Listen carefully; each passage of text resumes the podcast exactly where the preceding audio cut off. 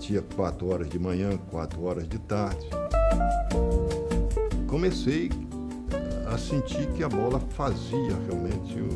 uma curva de 2 metros, 2 metros e meio. Sejam bem-vindos ao 58º episódio do Folha Seca. Hoje temos connosco Diogo Boa Alma, ex-diretor desportivo do Santa Clara, bem como ex-advogado, ex-vice-presidente e ex-administrador da SAD do Vitória Futebol Clube. Diogo, seja bem-vindo à Folha. Obrigado, Pedro.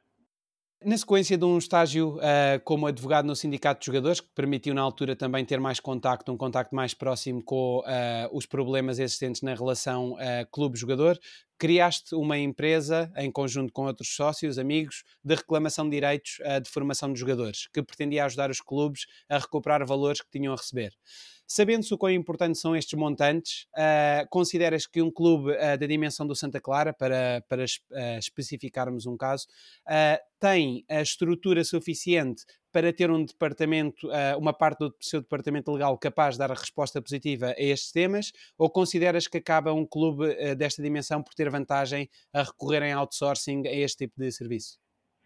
Eu acho que, que, tem vantagens em ter o outsourcing, porque normalmente, o Santa Clara era um desses exemplos, tem avança com um escritório de advogados ou com um advogado particular, mas não é alguém que se dedique 100% do tempo ao clube, não é alguém que esteja dentro do clube, não é a trabalhar e, portanto, só se recorre a ele quando se tem alguma situação concreta para resolver mas ele não faz este trabalho de apuramento e de acompanhamento dos jogadores que passaram à idade de formação e que podem vir a gerar este tipo de receitas. Portanto, tem vantagem em ter uma empresa especializada a fazê-lo. Até porque depois há determinado tipo de detalhes que tem mesmo de ser uma coisa especializada, não é? Nomeadamente o tempo que se tem, o período que se tem para reclamar os direitos, uh, se são transferências nacionais, internacionais, tudo isso, não é? Certo, apesar de, pronto, os advogados estão habilitados na parte da reclamação e nessa parte mais jurídica para saber uh, o que é que os regulamentos estipulam. O que não fazem muitas vezes é, ah, está esta parte do acompanhamento, não sabem os jogadores que passaram no clube ou não passaram em determinada idade e não fazem depois o acompanhamento de todas as transferências que eles vão tendo ao longo da carreira. Essa parte é que lhes escapa e tem que ser algum outro departamento do clube a fazê-lo, porque senão, uh, se não tiver uma empresa deste estilo, deixam escapar muitos, muitos valores. Entretanto, uh, começa a tua carreira no dirigismo desportivo, clubisticamente falando, uh, com a tal ligação ao Vitória Futebol Clube entre 2009 e 2015. Que características é que achas que acabou por ver em ti o presidente Fernando Oliveira na altura para que nos teus últimos meses como administrador da SAD uh, te atribuísse já responsabilidades no futebol profissional? Eu, eu entrei como, como advogado, principalmente ali em 2009 Uh, depois, progressivamente, infelizmente, porque o clube tinha na altura muitos problemas jurídicos, uh, fui passando cada vez mais tempo em Setúbal e fui privando cada vez mais com, com, o presidente Fernando Oliveira, trocávamos muitas impressões, almoçávamos muitas vezes juntos, passávamos muito tempo a discutir o porquê também da origem desses problemas e a maior parte deles estavam relacionadas com a má política desportiva que o clube ia tendo ano após ano e que ia fazendo um avolumar aqui do passivo e eu falava muito com ele sobre determinadas ideias que tinha uh, relativamente a essa gestão desportiva. Já na altura estava a tirar o, a minha licenciatura, a minha segunda licenciatura, que era em gestão, administração e gestão desportiva, e portanto trocava-lhe muitas opiniões sobre o que é que eu entendia que deveria ser o caminho uh, do futuro do Vitória. E, e pronto, ele foi ganhando muita confiança comigo e convidou-me depois para ser vice-presidente dele na sua reeleição e, e, foi com muito gosto que, que, passei a integrar a direção dele, depois a assumir muitas outras pastas, até do, do bingo, até de gestão ali de, com a formação, muitas outras situações, até passar naqueles últimos meses para, para a administração e responsabilidade também no futebol profissional. E nós, falando de futebol profissional e indo precisamente à gênese desta última palavra, a chegada do ex-presidente Rui Cordeiro, neste caso ao Santa Clara, e posteriormente a tua própria chegada, acabaram por trazer ao clube um elevado, um superior nível de profissionalização. Desde logo, por meio da contratação de novos elementos em diversas áreas. Inclusivamente até uh, porque a tua própria visão da atividade de um diretor desportivo motivou um pacto entre ti e o ex-presidente que te conferia autonomia na seleção das áreas do clube a melhorar, na decisão sobre a quantidade de elementos que cada uma dessas áreas deveriam uh, ter, a própria definição das valências desses elementos. de que forma procuraste assegurar que o clube recrutava os melhores profissionais possíveis em áreas tão específicas e que acabam por escapar naturalmente ao teu domínio, como por exemplo a área médica? Sim, eu, eu com o presidente Rui Cordeiro tinha a facilidade de ter uma ligação pessoal muito forte, não é? Fomos colegas de, de faculdade, apesar dele ser mais jovem que eu e andar, era um ano mais jovem, mas uh, andava dois anos abaixo na faculdade, porque ele chegou a, a, estar numa outra licenciatura durante um ano, só depois trocou para Direito. E, mas tivemos sempre uma ligação forte, fomos colegas de, de equipa de futebol da faculdade e depois fui posteriormente treinador dele portanto tínhamos uma, uma ligação uh, pessoal muito forte e uma identificação grande e isso permitiu que, que nós criássemos uh, as bases para ter essa tal uh, autonomia no futebol. Ele dedicava-se à sua área profissional, sobretudo, a, a exercer como advogado, e eu tinha a responsabilidade ali da gestão do dia a dia do clube, ficando a cargo dele apenas a parte institucional. E ali eu, eu, no, eu, no fundo, procurei garantir, eu acho que as pessoas nem sempre atribuem às outras áreas que envolvem a equipa profissional de futebol a mesma importância que se atribui muitas vezes à escolha dos jogadores ou à escolha dos treinadores, mas acho que tem muita influência. Tudo, todas as pessoas que colaboram numa estrutura profissional têm que ter eh, competência e procurei dotar o Santa Clara de uma estrutura mais preparada para o nível de exigência que iria encontrar no patamar que nós queríamos chegar que era a primeira liga do, do futebol português e para isso tinha que melhorar em termos de rouparia, em termos de, de acompanhamento da equipa em termos logísticos, como fiz com a chegada uh, do Marco Santos ali para team manager, uh, próprio passar do, do Paulo Clemente depois para diretor quando terminou como jogador. Essa área médica nós já tínhamos o Dr. Diogo Borges, que era uma pessoa competente e disponível, mas procurámos dotar uh, a fisioterapia de elementos com maior experiência que, que muitas vezes nem era fácil encontrar na ilha e tínhamos que trazer de fora uh, realmente profissionais já com competência, mas também com experiência no, na fisioterapia desportiva, que é diferente do ser um fisioterapeuta em lares de idosos, que era o que existia na maioria dos casos ali no, nos Açores, e portanto faltava fisioterapeutas especializados em, na parte desportiva e teve que se trazer uh, todos esses elementos de fora para, para acrescentar competência.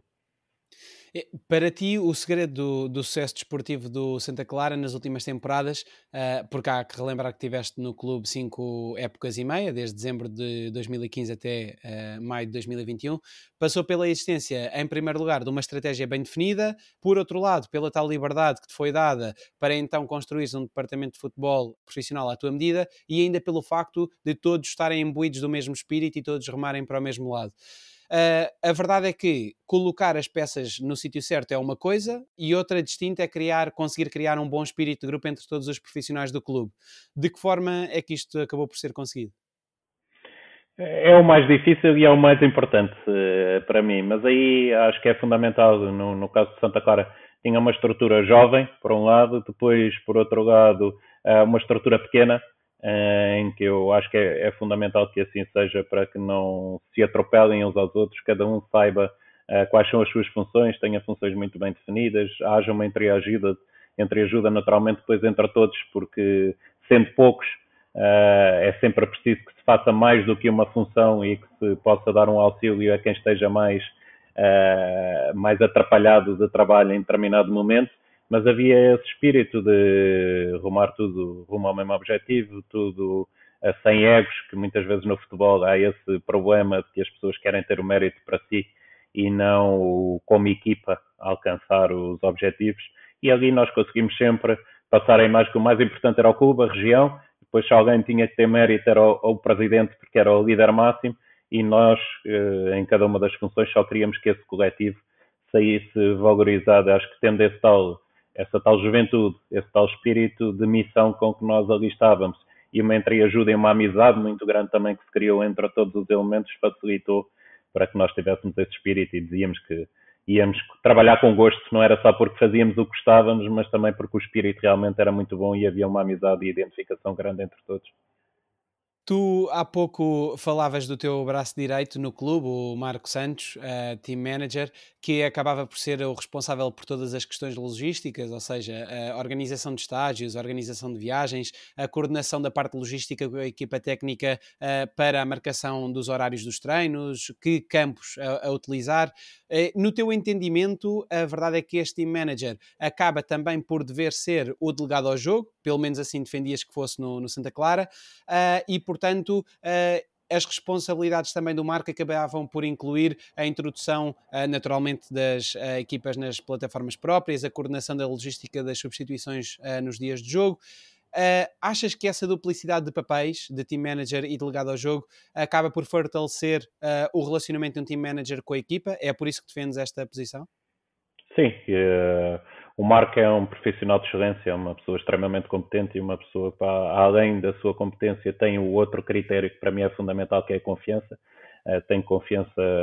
total nele, sabia que me poderia ausentar uh, o tempo que fosse necessário, que as coisas nada falharia e ele asseguraria que, que estava tudo uh, conforme nós, nós idealizamos e, portanto, temos uma identificação muito grande um com o outro, uma confiança plena um no outro, e eu acho que sim, ele está diariamente com a equipa, ele é que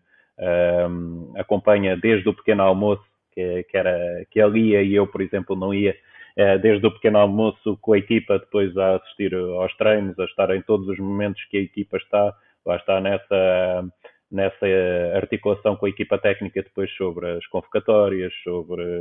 o, o, transmitir aos atletas o programa de estágio ou o programa para, para jogo. E para mim faz todo o sentido que, que seja ele, que é a pessoa que tem que estar mais próxima da equipa, uh, também no dia do jogo, a ser a pessoa que está ali ao lado uh, para resolver qualquer situação que se coloque durante o jogo. Ele também faz toda a relação com, com a Liga, uh, com a Federação, com,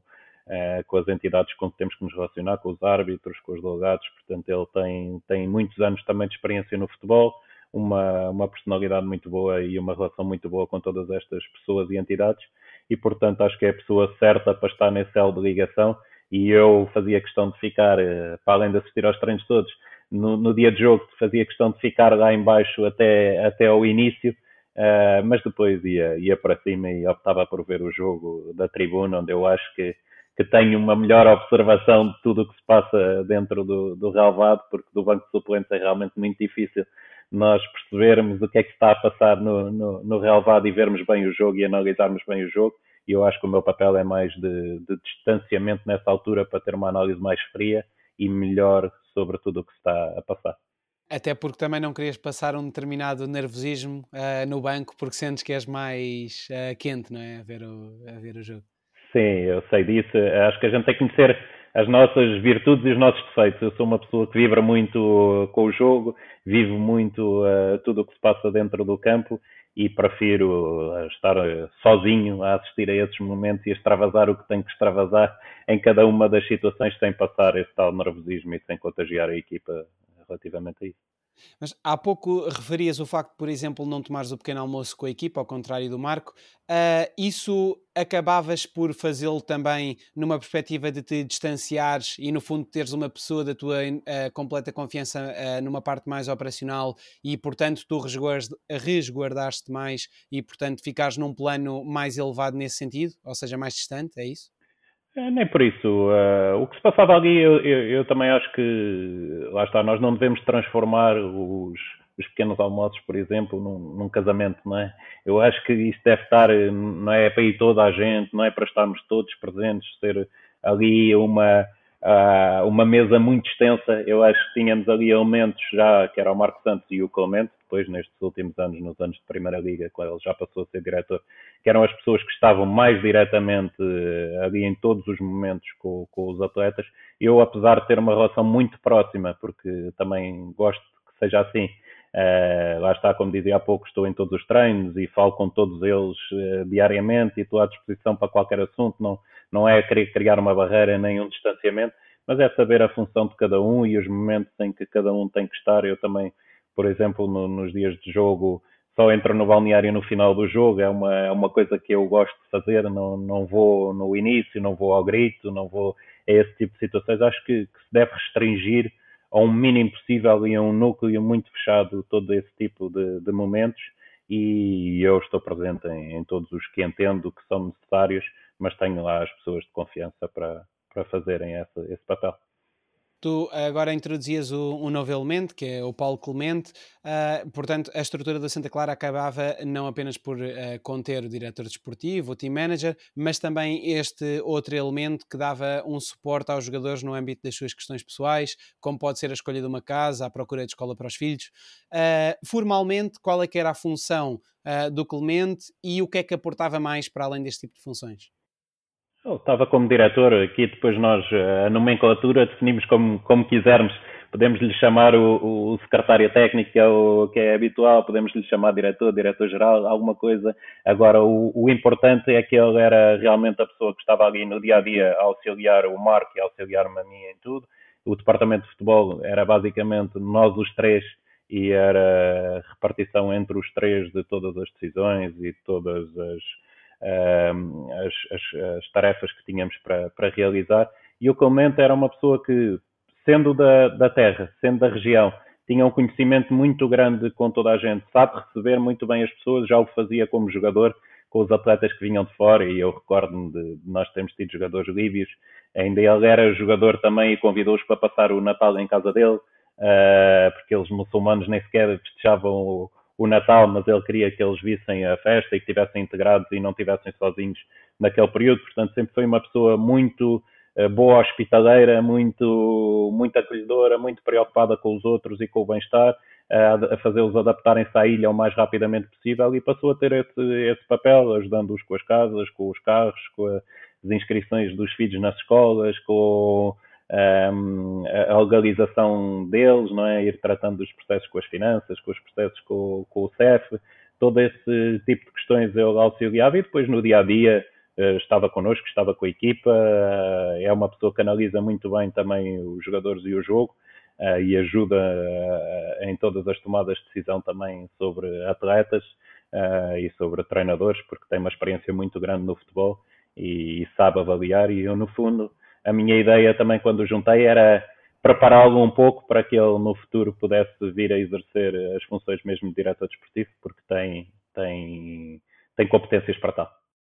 É claro que todo este apoio à equipa, uh, ao plantel que, que, falamos, visa em parte, naturalmente, uh, o fortalecimento do, do, espírito de grupo e aumentar uh, o fomentar da união do, do, plantel. E, portanto, como nós sabemos também, o Santa Clara vive num contexto muito específico, ao, ao, estar inserido num, numa ilha, e, portanto, os jogadores acabam por ter um contacto muito, muitíssimo superior. Como referes, por exemplo,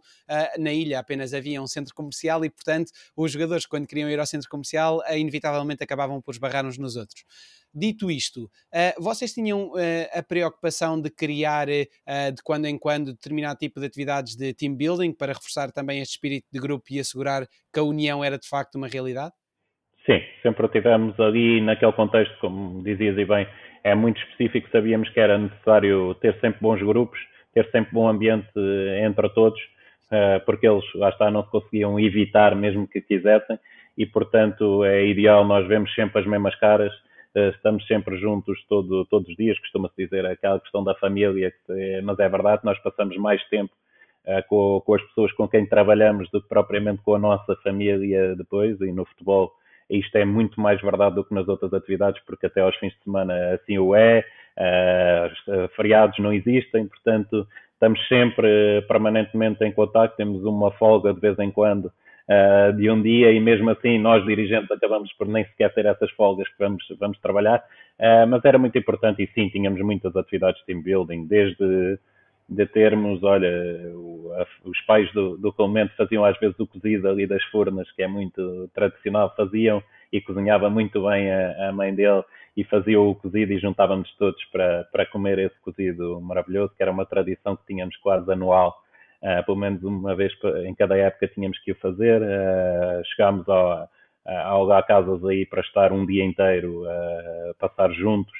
a colocar música, comermos juntos, a ter piscina, outras atividades para nós podermos passar um dia inteiro em conjunto. Tivemos muitas atividades nos cartos ali que existem no, próximo do estádio ali em São Miguel. Uh, no continente fazíamos muitas vezes na pré-época, lá está aquelas atividades de paintball, etc., que se podia fazer, caminhadas, trilhos ali, que nos Açores são fantásticos, também chegámos a, a, a, combinar algumas vezes para tentar essas estratégias de melhoria do, do espírito de grupo e felizmente estes cinco anos e meio, quase seis épocas que estivemos ali, foi sempre, foram sempre bons grupos e é isso que fica depois para o futuro quando falamos com os jogadores que lá passaram, todos eles dizem que foram dos melhores grupos que apanharam e dos melhores ambientes que tiveram foi sempre ali quando, quando passaram de Santa Clara. Isso é meio caminho andado. E naturalmente que passando uh, do staff que dá suporte à equipa para a equipa técnica, uh, será sempre de realçar a importância da escolha do treinador como uma seleção-chave uh, na, na, visão e na estratégia de um clube de futebol. É muito importante que esta seleção, como também tu já referiste várias vezes, que esteja alinhada com a visão do clube, ou seja, que o perfil assente já num perfil de treinador que se adequa com essa visão. Uh, e houve uma vez que acabaste até por comentar que, tendo em conta os objetivos do Santa Clara, que era o objetivo primordial, a garantia da manutenção, e o objetivo secundário, a valorização de atletas, chegaste a comentar que seria preferível que a equipa ficasse uh, em décimo lugar, mas que valorizasse atletas, do que ficasse em sétimo e não valorizasse seria descabido uh, pensar que, ou, ou estar a, a, publicamente a dar um exemplo dessa natureza, que poderá, ainda que de forma inconsciente, travar um pouco a ambição desportiva dos jogadores? Não, nós tínhamos a ambição e, sobretudo, a ambição interna. Uh, lá está. A escolha do treinador, para mim, é obviamente sempre crucial, uh, porque é ele que é o gestor do, de todos os ativos que nós temos depois, é ele que tem que tirar melhor partido do que colocamos à disposição. Todos nós trabalhamos em prol dos jogadores, todo esse passo que nós falámos anteriormente trabalha em prol dos jogadores, são eles que nos vão dar depois os sucessos ou insucessos. E o treinador tem uma importância muito grande nesse aspecto, porque, porque é ele que vai selecionar os jogadores e que os vai preparar o melhor possível para que eles possam evoluir uh, e dar-nos o retorno que nós esperamos. Uh, agora, tem que existir uma identificação muito grande realmente entre o, o treinador e os objetivos do clube. E eu, isso é uma questão não só que, que, que, que analise muito bem antes de escolher o treinador, uh, qual o perfil, o perfil que nós procuramos e que encaixa bem nos objetivos que tem o clube, como depois na primeira conversa que temos uh, para passar logo de uma forma clara, e eu gosto de o fazer dessa forma, uh, passando não só as dificuldades que vai encontrar, quais são os problemas, quais são os pontos menos fortes que o clube tem, e no caso de Santa Clara, muito a questão das instalações, a questão de, das viagens que, que eles têm que fazer. Uh, portanto, colocar logo as dificuldades para que não seja uma surpresa depois e não haja uma, uma decepção da parte de quem chega uh, que, que, pensa que foi defraudado. E, e, também colocar de uma forma muito clara quais são os objetivos e qual é a visão do clube. Porque muitas vezes os clubes, uh, e isso é o que falta muito no futebol português, existir uma visão clara e um objetivo claro e uma definição de estratégia por parte do clube e não o, que, o que acontece em muitos outros casos, que é realmente colocar-se nas mãos do treinador toda a definição do, do que é os jogadores a contratar, do que é a visão, do que vão ser os objetivos do clube. Eu acho que não deve ser assim, deve ser o clube a ter um caminho, a ter uma identidade, a ter os seus valores, a ter a, a sua, os seus próprios objetivos e a sua forma de, de os alcançar qual é o caminho que quer trilhar para, para chegar aos objetivos que, que, que pretende. Agora, não, não penso que isso trave minimamente a ambição. Nós passávamos sempre, logicamente, queríamos acabar o mais acima possível, sempre, e foi isso que nos permitiu ao longo. E eh, nestes cinco anos e meio, nós subimos sempre, de ano para ano, as prestações, quer na segunda liga, quer depois na primeira liga, fomos sempre melhorando uh, os resultados da época anterior, quer em termos de pontos, quer em termos de lugar na classificação, quer eh, em termos de valorização também dos ativos, portanto foi-se conseguindo melhorar tudo isso, passou-se sempre uma ambição, uma exigência máxima, mas sabendo que o objetivo, o grande objetivo do clube era a manutenção na Primeira Liga, a partir do momento que, que alcançou esse patamar, eh, não valia a pena pensar em dar um passo maior do que a perna, não podíamos comparar-nos com outros clubes que têm muitas outras melhores condições e maiores orçamentos e maior obrigação de lutar por outros objetivos. Portanto, este tinha que ser o nosso objetivo desportivo. E depois, obviamente, a partir daí, é quando tivesse alcançado a manutenção, melhorar sempre o registro do ano anterior, foi sempre esse o, o desafio para vermos o clube a evoluir. mas o importante era, era valorizar os ativos, todos os profissionais que estavam ao serviço do clube, e isso é algo que passa ambição também para, para os jogadores, e foi o que, o que fez com que os jogadores também começassem cada vez mais a procurar ir para o Santa Clara, porque viam que não só uh, tinham um clube estável, que pagava a tempo e horas, cumpria tudo o que era estabelecido com os atletas, como depois os projetava para outros patamares, e nós procurávamos muitos jogadores com ambição chegar a outros patamares e que soubessem que ali, se o coletivo estivesse bem e se os resultados aparecessem, cada um deles ia ter a oportunidade de, de se afirmar e de dar um salto para outros patamares. De facto, agora estavas a, a, comentar o facto de o Santa Clara, durante a tua estadia no clube, ter sempre subido de rendimento ao nível classificativo eh, na tabela no final da, da temporada. Uh, há dois momentos específicos que eu encontro na, nesses cinco anos e meio uh, que eu gostava também de ter um bocadinho o teu comentário, que é, uh, por um lado, quando tu entraste em dezembro de 2015, a equipa terminou na, estava na segunda liga, não é? E estava até próxima da zona de, de descida, e quando o campeonato terminou, não me recordo recordo ao certo, mas uh, o Santa Clara ficou em 13 terceiro, 14 por aí, não é? Uh, mais, mais, coisa, menos coisa. No ano seguinte, em que já uh, fizeste a temporada completa, o Santa Clara nessa altura subiu pouco.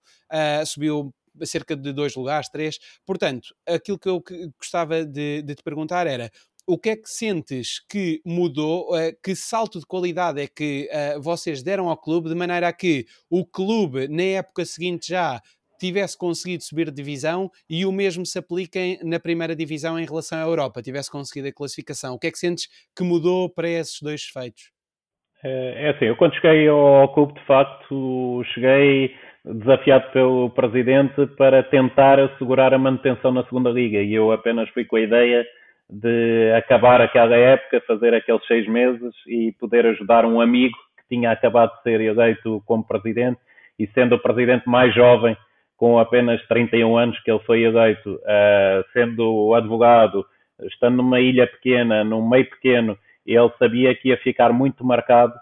se entrasse como presidente e o clube descesse e provavelmente a descida do clube naquela altura também teria significado o fim do próprio clube uh, pelo passivo que tinha acumulado e portanto ele não queria ter esse ónus, o clube estava há 15 anos provavelmente na, na, na segunda liga e ele entrar, assumir e cair imediatamente eh, de divisão seria muito penoso. E eu fui apenas com esse objetivo. Uh, de facto, conseguiu-se uh, alcançar isso na penúltima jornada. Nós ganhamos uh, ao Braga e, e, e assegurámos essa, essa manutenção. Foi muito difícil, foi até, até ao fim. na última jornada, felizmente, já pudemos, até perdemos, porque pudemos fazer uma rotação e dar oportunidade a jogadores que jogaram menos nessa, nessa fase final, porque já tínhamos o objetivo assegurado.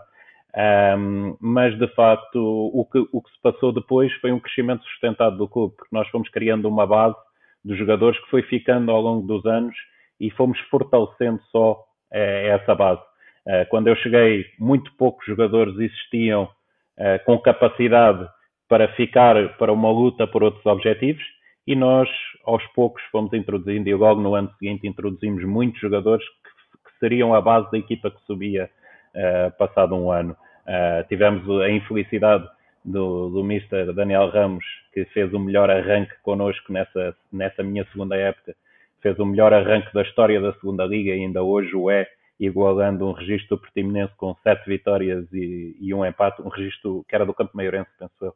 que era sete vitórias e um empate nas primeiras oito jornadas, uh, só que depois o Marítimo contratou e veio-nos comprar o treinador e, felizmente para ele que chegou ao patamar que desejava e ainda qualificou o Marítimo para a Liga Europa nesse ano, quando era o último classificado à sua chegada, mas de facto aí tivemos eh, um contratempo, um revés, porque perdemos o, o treinador que, que, tínhamos escolhido para, para o projeto, uh, levou-nos uh, a que, que, nós tivéssemos uh, alguns acidentes de percurso até uh, escolhermos novamente o, o, o Carlos Pinto, que, que já no, tinha sido a minha primeira escolha naquele primeiro ano para assegurar a manutenção e depois foi para o Passos de Ferreira, voltou então ao Santa Clara e fizemos logo um ano e meio de contrato para podermos estabilizar, fazer aquela segunda metade da época, já a projetar no ano seguinte a subida. E, portanto, avaliarmos os jogadores que poderiam ou não continuar para um projeto de subida no ano seguinte. Uh, Aproveitou-se muito bem essa segunda metade da época, apesar dos resultados não terem sido os melhores, fizemos uma manutenção muito tranquila e muito antecipadamente face ao fim do campeonato, o que nos permitiu começar logo a trabalhar no ano seguinte, a contratar os jogadores mais rapidamente do que tínhamos feito no ano anterior, e sendo que o Santa Clara não tem muito dinheiro uh, e competia sempre em desvantagem sobre o, os demais em relação à quantidade de, de dinheiro que poderia oferecer aos jogadores, o antecipar foi sempre um segredo nosso e, portanto, nós resolvermos rapidamente a manutenção, alcançarmos os objetivos muito rápido, permitimos sempre antecipar uh, os movimentos para o ano seguinte e, e, contratar os jogadores que nós queríamos uh, para ir assegurando essa tal melhoria da base que fomos construindo. E depois foi de ano para ano, lá está a acrescentar 3, 4 jogadores que, que vinham somar ao grupo, mas o grupo manteve-se em grande parte ao longo de todos estes anos e temos muitos jogadores que tiveram 3, 4 anos de casa e, e essa continuidade dessa base dos valores da identificação permitiu que os resultados acontecessem porque havia essa estabilidade não só na administração e na, no que rodeava a equipa, mas também na própria equipa, com muito do grupo transitado um ano para o outro.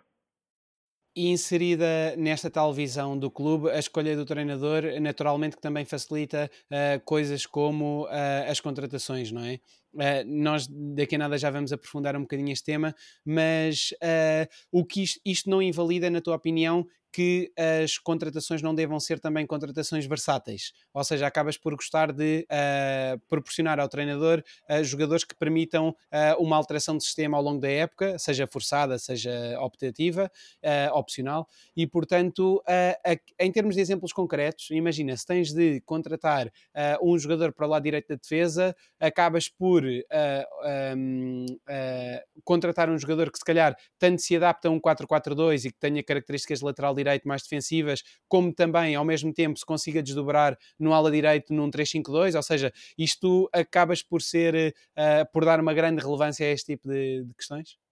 Sim, sem dúvida. E acho que eu costumo dizer que formar um plantel é como um puzzle, não é? E nós temos que não podemos olhar para as peças isoladas e dizer que a peça é muito bonita, não é? Mas tem que encaixar na outra. E para isso nós temos que, que ter ideia do que é que queremos fazer e acho que dentro de um plantel tem que haver uma complementaridade muito grande para que nós possamos dar essa tal versatilidade ao treinador para adaptar em função das circunstâncias, em função dos jogos, em função das ausências, eh, que, que tenha essa capacidade de adaptabilidade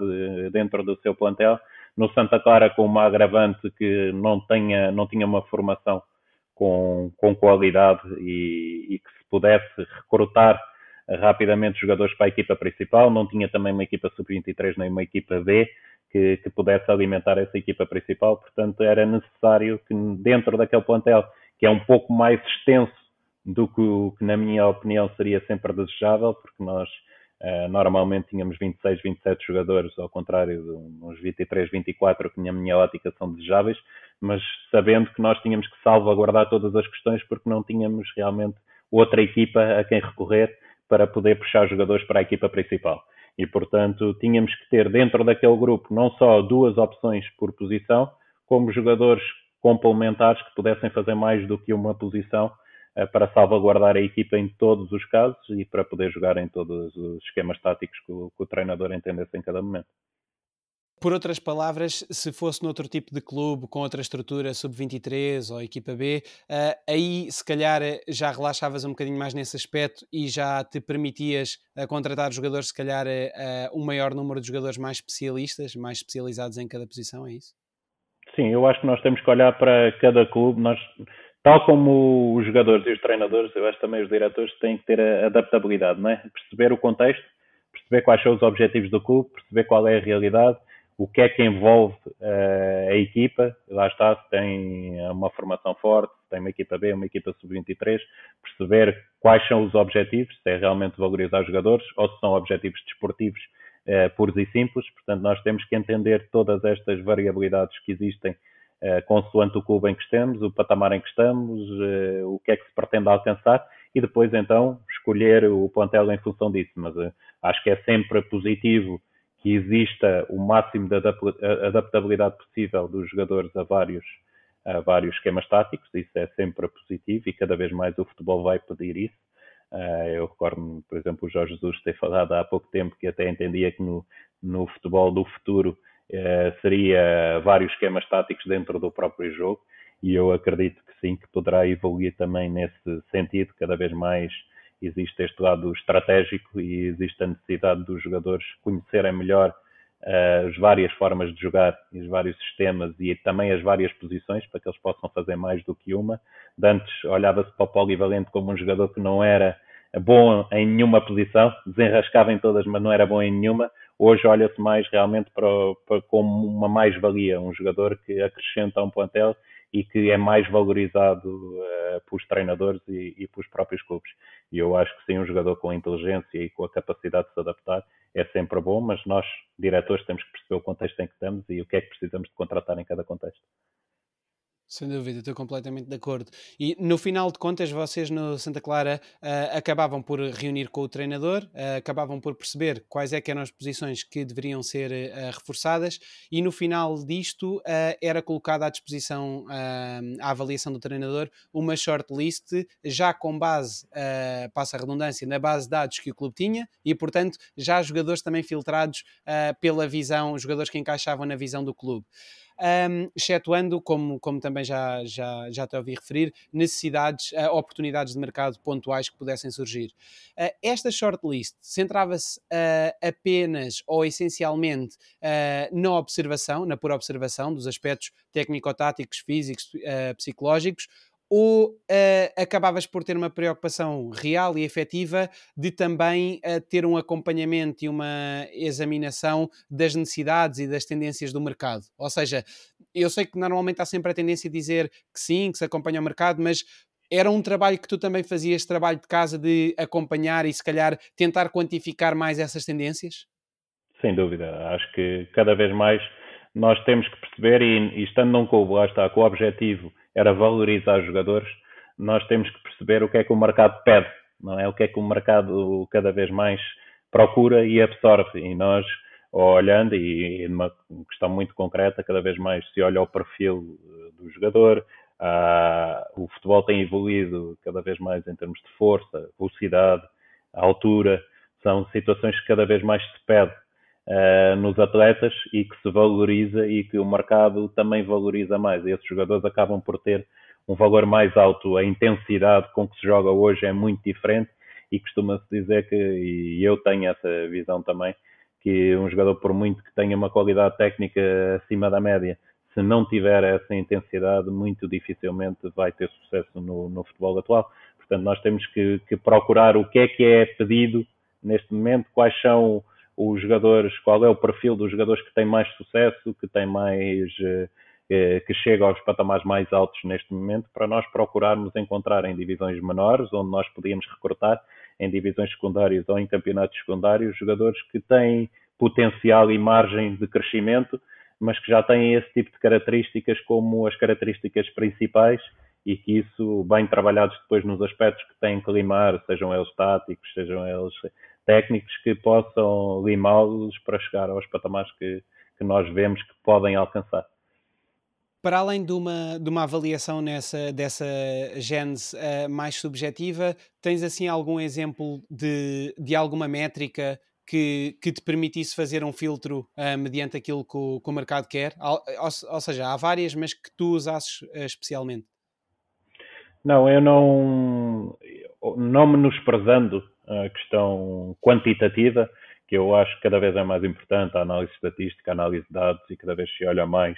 uh, para esse tipo de, de, situações, e há bons, há bons exemplos no, no futebol, e o Midtjylland, por exemplo, que defrontou o Braga, e que, cujos donos também são ali os donos do Brentford e subiram à Premier League, muito com base nisto, não é? No, no Moneyball, não é? No filme, naquela, naquela questão da análise puramente estatística para encontrar as brechas, onde é que estão as, as potencialidades e, e, as oportunidades do mercado. Eu valorizo mais a, a parte qualitativa e uh, o, que é que, o que é que se observa do jogador e o que é que se pode ver. Até porque estava num clube, lá está, que não tendo capacidade de investimento nos jogadores, não podendo comprar, não podendo uh, fazê-lo dessa forma, tem que procurar naturalmente jogadores que não estão com os dados estatísticos tão bons, porque se tivessem com dados estatísticos já no máximo das suas potencialidades, eu costumava dizer sempre isso, não, não estavam ali, não estavam no Santa Clara, não eram possibilidades para nós contratarmos. Muitas vezes, quando passava aos treinadores e me diziam, ah, mas só fez 10 jogos ou só fez 11 jogos uh, no clube tal, pois é que se ele tivesse os tais 30 jogos por época, não, não estava disponível para nós irmos pescar uh, naturalmente, portanto tínhamos que encontrar ou jogadores que uh, eram jovens e não estavam a ter espaço de afirmação, ou que já tinham tido espaço e por um ou outro motivo não tinham tido sucesso e já estavam numa parte descendente, não é? E que nós víamos que, que precisavam de um novo impulso para a carreira. E é esse tipo de jogadores que nós podíamos uh, chegar e eram os que nós tínhamos que procurar, é onde havia potencial, mas os dados estatísticos não estavam a corresponder ao potencial que víamos. Certo. Se bem que uma coisa também não invalida necessariamente a outra, não é? Ou seja, podes ter dados estatísticos maus a nível de jogos jogados, etc., mas conseguir ver na estatística algo que escapa aos outros clubes e, não é? E uhum. tentar esse, esse destaque. Sem dúvida. E aí olha-se e olha-se com atenção e, e procura-se. Mas isso tem um pouco por posição, não é? Há dados estatísticos que são mais importantes em determinada posição e menos relevantes noutra, e portanto temos que analisar consoante a posição que, que procuramos. Claro. Tu, uh, o scouting do Santa Clara visava essencialmente três situações: uh, jogadores formados nos chamados três grandes do futebol português com dificuldades de afirmação no futebol sénior, uh, jogadores das divisões inferiores do futebol nacional e ainda jogadores de mercados alternativos. como é que estava organizado o departamento de prospecção do clube, que sei que se suportava muito de voluntariado, e que tipo de alterações é que implementaste à estrutura que herdaste, se é que fizeste alguma alteração? Sim, é, é assim, eu não herdei nada porque não tinha qualquer, qualquer estrutura quando cheguei, quando cheguei ao clube. Uh, o que nós procurámos fazer e tivemos uh, colaboradores, lá está em regime de voluntariado, pessoas que, que queriam colaborar, eram treinadores ou eram pessoas que, que queriam na área do scouting uh, afirmar-se e que estavam a sair de, da faculdade, que formámos ali um, um pequeno departamento que funcionou uh, mais para o mercado nacional, faziam observação no continente uh, ao vivo de encontros que eu não podia estar presente, não é? Que não podia, estando na ilha, estar aqui a assistir a todos e muitas vezes ficava, quando nós fazíamos jogos no continente, ficava depois para a segunda ou terceira observação de um, de um determinado atleta, aproveitava os jogos que fazíamos cá para, para, prolongar a minha estadia por mais um dia e, e, tentar ver os jogos desses jogadores que nós já tínhamos uh, sob observação como, como aconteceu, por exemplo, com, com o Zaidu, não é? Que fui ver um, um Vizela Mirandela, mas nós tínhamos uh, esse, essas pessoas que analisavam em termos internos, depois em termos externos uh, tinha era muitos, isto depois é a rede de contactos que já se vai criando, pessoas de, de confiança que se têm em, em determinados mercados, que nós sabemos que uma referência deles nós temos que olhar com outra atenção porque é, é já percebem o perfil que nós procuramos, já percebem o que é que nós valorizamos mais no, no clube e, e, já nos dão dicas relevantes, mas depois procurava eu fazer um acompanhamento de, de quase todas as ligas em que, em que nós poderíamos recrutar, porque realmente a estrutura era pequena e, e eu tinha que fazer não só as funções de diretor desportivo, mas também praticamente scouting acabavas também por complementar como Chief Scout, não é? Exatamente. Uh, de certa forma, informalmente. Uh, sobre a tua maneira de fazer scouting, eu acho muito interessante a forma como contornas aquela que é a tendência, ou seja, o facto de te preocupares essencialmente com a detecção dos defeitos dos jogadores e não propriamente das suas virtudes, uh, de forma a procurar desde logo entender se se tratam de lacunas superáveis ou pelo menos trabalháveis. Esse acaba por ser o ponto-chave para ti de uma contratação, não é? Identificar os pontos fracos e perceber se de facto são, são coisas superáveis, ultrapassáveis. Para mim, sim. É fácil nós vermos eh, as qualidades, não é? As qualidades saltam à vista se o jogador tem de facto alguma coisa e se nos passaram a referência ou se alguém, lá está, o, um anterior scout foi ver e deu um relatório positivo, é fácil, nós sabemos que alguma qualidade terá e vai-nos saltar à vista essa, essa qualidade facilmente seja ela a velocidade, seja o dribble, seja o jogo de cabeça, seja o, que for, alguma qualidade nos vai chamar a atenção imediatamente. Agora, para mim, o segredo é esse: é descobrir quais são as lacunas, quais são os pontos fracos, o que é que tem, o que é que falta àquele jogador para já estar no outro patamar, lá está, para, para ainda estar ali, para ninguém o descobrir, ninguém ir atrás dele. Uh, e perceber se essas lacunas, se esses pontos fracos uh, são trabalháveis ou não, se são questões intrínsecas ou são questões que é possível com treino. Uh, e isso depois também influencia, eu, eu tenho em atenção isso, eu, por exemplo, eu percebo mais facilmente determinadas lacunas de posicionamento num Zaidu, que vinha do Mirandela e não tinha qualquer, nunca tinha tido treino em alto nível, do que num jogador eh, que vem lá está da formação dos três grandes, em que eu já sei que foi trabalhado ao longo de muitos anos sempre esse tipo de questões e se ele não as apreendeu, aí já é um problema talvez mais cognitivo ou de predisposição para aprender e para fazer o que lhe é pedido, do que propriamente falta de informação. Uh, né? E nós temos que perceber isto também. Qual é o background do jogador, de onde é que o jogador vem, se já teve determinados estímulos ou não, uh, que lhe permitiam corrigir esses pontos fracos. Porque se é um ponto fraco que é corrigível, mas ele já teve muitos anos, uh, com certeza, num ambiente e num, num local onde procuraram corrigir esses pontos fracos e ele mesmo assim não os corrigiu, muito dificilmente depois vamos ter nós aqui num ano que vamos conseguir uh, ultrapassar e fazê-lo crescer nesse aspecto. Uh, enquanto um jogador que não teve formação, que, que vem de patamares inferiores, é normal que, que alguns aspectos não sejam trabalhados e ele, com pouco tempo, possa melhorar nesses, nesses aspectos do jogo. Aproveitando ainda a tua experiência no, no Santa Clara, uh, tens assim, uh, para além do, do exemplo do Zaidu que já referiste, tens assim mais um exemplo pela positiva e outro pela negativa de, de jogadores que, por exemplo, que tu tenhas dito, ok, vou buscar este jogador, eu sei que tem estas lacunas, mas de facto eu acho que são trabalháveis e que de facto se revelaram trabalháveis. E o contrário, se calhar algum atributo tu pensavas que poderia ser trabalhado e quando chegou a coisa não funcionou tão bem? Sim, naturalmente nós já tivemos, eh, nem tudo são sucessos e a gente é, é, normalmente salienta os casos positivos e é, é, fácil dizer, mas ninguém acerta em todos, de, de, de todo, é impossível. Acho que em qualquer área da cidade e no futebol, então, que não é uma ciência exata, ainda mais erro existe.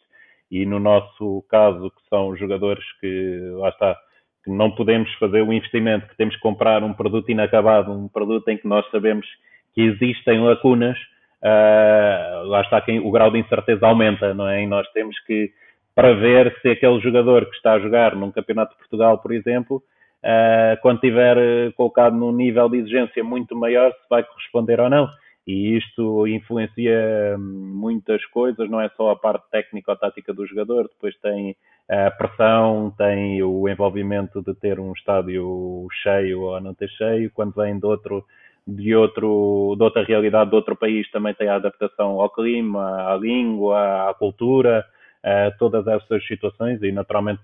posso dar aqui o, um último exemplo seria o do Shariar, um jogador que nós tivemos o ano passado, um ponta de lança iraniano, que a meu ver tinha muita qualidade uh, e que uh, precisava de entender melhor a parte tática do jogo, mas também a própria barreira linguística que ele tinha, que só falava persa, uh, e não teve facilidade em aprender e depois o facto de ele não ser extrovertido, era muito introvertido, não se relacionava tanto com os companheiros, impediu que ele se adaptasse melhor e que percebesse uh, como tinha que corrigir os, determinados aspectos no seu jogo para poder se ingrar em Portugal. Aquilo no campeonato iraniano, ele era um goleador e, e conseguia, com, com as suas virtudes e defeitos, ter sucesso voltou para o Irão e teve sucesso no maior clube, no, no Persepolis, e fez muitos gols na segunda metade da época e foi decisivo para a conquista do campeonato que eles tiveram. Mas a verdade é que aqui não conseguiu corrigir as lacunas que nós identificávamos do ponto de vista tático e continua sempre a jogar um jogo muito, muito o seu jogo e não o jogo que a equipa jogava e que a equipa precisava e que o próprio campeonato também pedia. E isso foi um dos exemplos em que houve dificuldade aqui de adaptação, independentemente da qualidade do jogador que estava lá e não erramos nesse aspecto, ele tem muita qualidade e continua a prová-lo hoje uh, noutro, noutros lugares, mas aqui não conseguiu adaptar-se e, e, como eu dizia, muito pela personalidade também, não só pela, pelo que faz dentro de campo, mas a gente há, há coisas que não conseguimos prever como é que será a sua integração e o facto de ele ser muito introvertido dificultou bastante a adaptação. Um atributo uh, cuja margem de progressão também é bastante reduzida, por exemplo, que é um, acho que é o caso se calhar mais facilmente uh, perceptível, seria, por exemplo, a velocidade, não é? Uh, e particularizando e baralhando apenas para terminar aqui este, este capítulo, em relação à tomada de decisão, para que lado, obviamente que estamos a generalizar e cada caso é um caso, mas para que lado é que isso costumava pender? Ou seja, a acabavas por, se, viste, uh, se vias que um, que um jogador não, tomava uma, uh, não tinha uma boa tomada de decisão, uh, acabavas por assumir isso, por muito que o jogador fosse muito completo no, noutras vertentes, completo não por não ter a tomada de decisão, mas tivesse outros pontos fortes, acabavas por, é, o simples facto de não, de falhar na altura de tomar a decisão, eu se calhar também me estou a explicar mal, que é, por vezes não, não se trata também da tomada, mas da execução, ou seja, como é que fazias o trabalho de, este jogador tem todas estas potencialidades, eu, é, é rápido, é forte, é tudo, mas aqui no momento há ali algo que falha. Uh, entendias normalmente esta tomada de decisão barra execução mais como algo trabalhado ou, ou, algo mais dificilmente superável quando chega a altura de decidir e o jogador não, não sabe decidir bem? Uh, esse é o, o, o, ponto do jogo que é, é o diferenciador. É o que nós olhamos depois para a diferença entre jogar ao mais alto nível ou jogar em patamares mais, mais baixos. É normalmente a tomada de decisão e seja ela, lá está, na, na decisão pura e simples, que essa é, é a mais diferenciadora de todas, mas também, logicamente, na sua execução, porque nós depois podemos pensar bem e, e definir bem na nossa cabeça, mas não conseguir traduzi-lo depois uh, num passo certo ou num remate bem, bem executado à baliza. Uh, mas obviamente que isso é o definidor, isso é o, o que faz toda a diferença entre um jogador chegar a determinado patamar ou não chegar, é isso que faz valer milhões ou, ou não valer eh, rigorosamente nada, porque dizemos cada vez mais, eu, eu acho que qualidade existe em todos os patamares, uh, qualidade, então quando falamos em qualidade técnica, em uh, compreensão do jogo existe, agora depois o saber definir uh, antecipadamente, o definir rápido, o jogar mais simples, que lá está é o mais difícil, é jogar mais simples e, e, mais rápido e nós tomarmos a decisão não só acertada, mas mais rapidamente do que, do que os adversários podem pensar uh, para reagir à nossa, à nossa decisão. Uh, isto é o que faz toda a diferença e é claro que é difícil trabalhar a parte a parte cognitiva, porque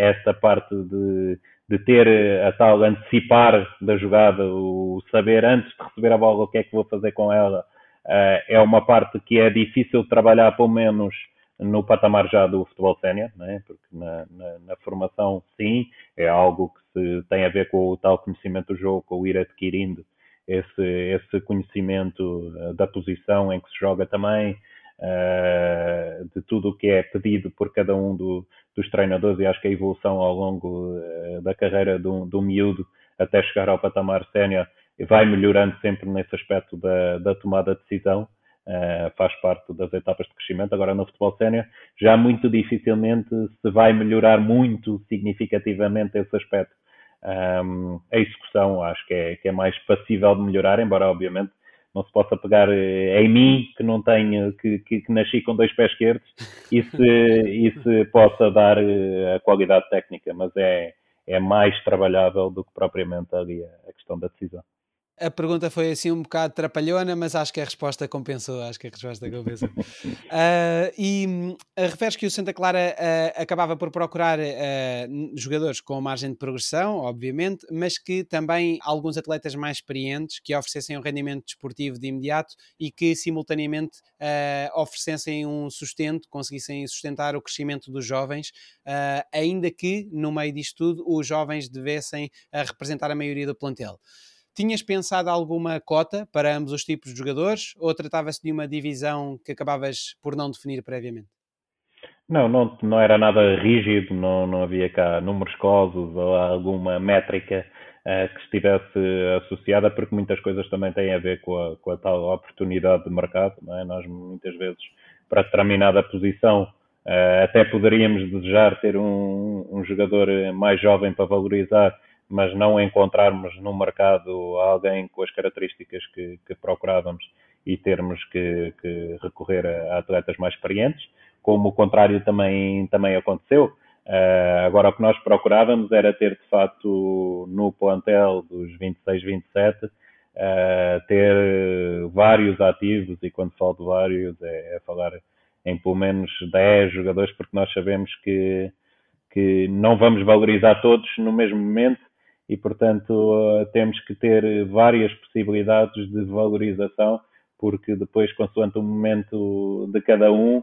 pode até, podemos nós até projetar que determinado jogador vai ser o mais valorizado naquela época e vai ser o que nos vai dar o tal encaixe financeiro que necessitamos como mais-valia. E depois não ser, eh, acontecer-lhe uma lesão ou acontecer-lhe um, um momento de forma menos positivo e é bom que nós tenhamos outros jogadores que se possam valorizar também para que no final se consiga o objetivo principal que era pelo menos fazer uma ou duas uh, vendas que era o que o clube pretendia em cada temporada. E, portanto, nós sabemos, para conseguirmos isso, tínhamos que ter várias possibilidades e não podíamos ter um plantel uh, muito, muito envelhecido, tínhamos que ter uma média de idades baixa e tínhamos que ter vários jogadores dentro daquele perfil até aos 23, 24 anos com a idade de, de valorização de facto, uh, o Santa Clara acabava por obrigar os seus profissionais a serem muito criativos na hora de recrutar jogadores, uh, porque não conseguiria, não, não conseguia, durante o tempo que, que passaste no clube, suportar valores de transferência pelos jogadores que contratava e, portanto, daí que a procura acabasse por pender para uh, determinado tipo de oportunidades no mercado, como jogadores cujos contratos estava a terminar, jogadores dos tais campeonatos alternativos, ou até jogadores que pertencessem a clubes disponíveis a fazer parcerias uh, relativamente à partilha uh, do, de futuras receitas com a venda de, desse jogador. Tendo tu desempenhado até ao momento o papel de diretor desportivo apenas num clube, prevês que terias mais facilidade e atingirias ainda melhores resultados trabalhando num clube com um poder de compra superior? Ou achas que o nível deste poder de compra acaba por estar eh, associado a uma maior exigência desportiva e, portanto, uh, o nível de dificuldade acaba por ser semelhante? Sim, é, é, lógico que qualquer profissional gostaria de, de, trabalhar com mais recursos à sua disposição e isso, e eu vejo que lá está, há muitas situações dos jogadores que identificava e que via o, o potencial, mas infelizmente nós não tínhamos capacidade para lá chegar e estando num outro clube com capacidade de investimento, uh, a margem de erro, lá está, a meu ver, diminui. Uh, e isso tem uma exigência maior, uma dificuldade maior, porque nós temos que justificar melhor o porquê de quando se, se, se erra, não é? Se nós estamos a fazer um investimento, se nós podíamos selecionar dentro de um leque mais alargado de jogadores, porque temos capacidade financeira para recrutar o jogador que pretendemos para, para a posição, temos menos desculpas quando esse jogador depois não se afirma. Eh, eu digo isto muitas vezes e Acho que, acho que, é, que é mesmo assim, eh, aumenta a exigência, aumenta a dificuldade nesse aspecto para, para justificar insucessos, mas facilita muito em termos de, de, recrutamento, porque podemos chegar realmente a um universo muito maior dos jogadores e nos permite chegar a jogadores também como que são mais certezas e menos uh, dúvidas do que os jogadores que nós temos que recrutar quando são apostas por, por aí simples em, em, atletas que ninguém quer, não é? Porque no fundo foi isso que nós conseguimos fazer, foi ir buscar jogadores que ninguém pretendia, porque se alguém os pretendesse, nós já não teríamos capacidade financeira para os, para os conseguir adquirir. Sendo que apenas um detalhe, uh, por vezes uh, referes este aspecto, que o Santa Clara de facto não tinha a capacidade financeira para suportar valores de transferência, o Tiago Santana acabou por ser a exceção a esta regra, não é? Sim, mas ainda aí, ainda assim aí, lá está, ele veio por empréstimo sem investimento. Eh, depois eh, o Santa Clara, quando ao fim de dois anos, já que ele esteve por empréstimo, eh, renovou-se para o segundo ano novamente o empréstimo e depois só se adquiriu o jogador quando já sabia que iria conseguir valorizar o ativo e fazer uma venda e aquilo foi, foi uma medida de não vamos deixar escapar um jogador que já nos deu, ok, o rendimento desportivo, mas que sabemos que podemos ter agora uma mais-valia financeira, aquilo é, no fundo, adiantar o dinheiro que se vai receber, não é? Porque, porque sabemos, não, não foi uma compra eh, no, no incerto, não foi uma compra para, para o jogador vir, foi uma compra apenas para se ter o ganho financeiro futuro e ele não sair livre do Santa Clara. Não, e que compra, não é? Porque custou 150 mil euros e foi vendido por mais 13 vezes mais. Não é? Uh, e, e, também há a questão de não estamos só a falar do valor de transferência, mas também dos salários, porque na verdade o Santa Clara também partia em, em inferioridade em relação a muitos clubes, à, à, à maioria, à grande maioria dos clubes da Liga Portuguesa, diria eu. Uh, e uh, isso também para a manutenção dos jogadores, como é que gerias esse tema? Porque na verdade, quanto mais podes pagar de salário, também mais fácil é manter os jogadores. Claro, sem dúvida. Uh, dificultava, naturalmente. Lá está, eu acho que uma, um, os aspectos que jogavam a nosso favor era o facto de ser tudo pago a tempo horas e eles saberem, pronto, posso não ganhar tanto, mas aqui vão cumprir, enquanto noutros lados é mais incerto esse, esse recebimento atempado do, dos valores, eh, o tal bom ambiente que tínhamos e depois, sobretudo, verem que, que se podia ali ter uma valorização e que eles ali poderiam dar o salto para outro patamar. Eu dizia muitas vezes, quer aos jogadores, quer aos empresários, que não era no Santa Clara que eles iam fazer o contrato da vida deles. O que o Santa Clara lhes estava a dar era uma oportunidade de realmente, num contexto favorável, num contexto em que a equipa rendia e cada um dos seus elementos era valorizado e o mercado olhava já para o Santa Clara como um clube onde quem se destacava é porque tinha capacidade para jogar noutros patamares, até porque os que foram saindo, felizmente, se foram afirmando também para, o, para os clubes onde foram. Um, isto fez com que os jogadores percebessem que aqui era um trampolim e, portanto, muitas vezes preferiam ganhar menos aqui, mas saber que o recebiam e que poderiam mais à frente vir a ser compensados em termos desportivos, jogando noutros patamares, e em termos financeiros, a ganhar muito mais do que poderiam ganhar provavelmente num clube da mesma dimensão do Santa Clara, mas que não conseguia uh, valorizar jogadores. Mas claro que era difícil, até porque até nesta parte final, eh, a segunda liga, por exemplo, já cresceu muito em pagamento de valores e eu sabia de clubes de segunda liga que pagavam valores mais altos do que o Santa Clara e isto parece difícil de acreditar, mas é verdade e cheguei a ter uma situação de um, de um, jogador que me foi pedido por empréstimo do, eh, de um clube da segunda liga, que eu nem vou dizer qual foi, e que me perguntou o salário do atleta, e quando eu lhe disse o salário do atleta, eu disse, ah, então a gente até lhe dá mais para ele vir para cá. Cobrimos o salário, mas damos-lhe mais. Eu, pronto, já é convosco. O contrato do jogador é este, mas eles achavam pouco, então até queriam pagar mais para o jogador ir para lá. E era para uma segunda liga. Portanto, naturalmente, dentro da primeira, nós éramos dos que tínhamos uma, uma folha salarial mais baixa. E ainda há aqui um aspecto adicional também muito importante eh, na atração dos jogadores para o Santa Clara, que era o facto de do clube estar inserido num contexto muito calmo, não é? Ou seja, Sim. com pouca vida noturna, muito calmo, sem trânsito, sem confusão, como, como também como dizes, isso acaba por ser eh, principalmente numa fase inicial da carreira, isso tem uma importância, e então nos casos dos jogadores que não são assim tão calmos, ganham uma importância ainda mais acrescida, não é? Sim, para nós era importante nesse aspecto porque sabíamos que controlávamos os atletas, sobretudo quando nos passavam uh, a imagem de que era um atleta que gostava de sair à noite ou gostava de fazer festas. Pronto, nós sabíamos que ali era muito difícil Uh, para já tinha pouca oferta e depois a oferta que tinha, eu, eu chegava-me ao meu conhecimento todas as situações em que qualquer um deles saísse e eles sabiam que eu tinha conhecimento de tudo o que faziam ali na ilha, portanto, muito dificilmente poderiam arriscar. Para nós era uma vantagem isso, uh, para os jogadores nem sempre, porque realmente havia jogadores que gostavam mais de estar no meio maior, de terem mais. Uh, mais oferta, fosse ela de entretenimento, fosse ter lá está mais centros comerciais, fosse ter mais, uh, uh, mais vida noturna, para alguns também fazia falta. Agora, acho que sobretudo aqueles que tinham família e que já estavam numa fase diferente, que queriam estabilidade e queriam aproveitar a sua família, valorizavam o que era a qualidade de vida na ilha, porque a qualidade de vida era muito grande, de facto, sem trânsito, sem confusão, aproveitava-se muito mais o tempo. Eu próprio que tenho três filhos pequenos, conseguia aproveitar muito mais, mesmo saindo tarde todos os dias do clube, ainda chegava a casa e conseguia jantar com as crianças e deitá-las, quando possivelmente vivemos num meio maior, uh, com o trânsito, o tempo que demoraria quando chegasse a casa, à hora que eu costumo sair, quando chegasse a casa já estavam todos a dormir. E, portanto, há muitos jogadores que valorizam isso, dar qualidade de vida à família, e esses sentiam-se atraídos pelos Açores. Sim, sim, sim. Uh, se bem é, é, uma faca de dois gumes, não é? Porque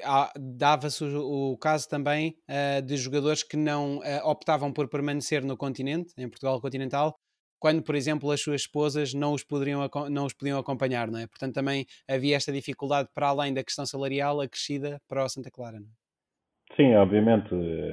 muitos, lá está, têm família constituída e o terem que ir sem a família pesa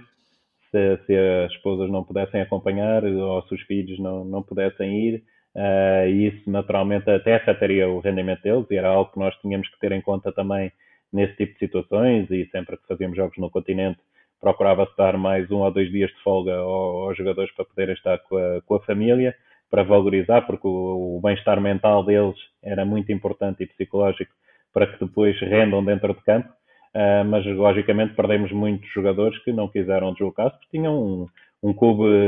concorrente que era mais próximo de casa e que lhes permitia ficar com a família e isso é logicamente valorizado e tínhamos que entender. Claro. E mantendo-nos no mercado, é normal que uma vez fechada uma janela de transferências se comece logo a trabalhar na janela seguinte. Assim fazia também o Santa Clara, centrando-nos uh, no mercado de inverno. Existe a opinião generalizada que rara, de que raramente se consegue aportar valor à equipa nesta janela, mas a verdade é que o Santa Clara sacou da cartola uh, aquele que para ti foi o melhor profissional que já encontraste até hoje, o Morita, em janeiro passado. Como é que encaras esta janela de transferências?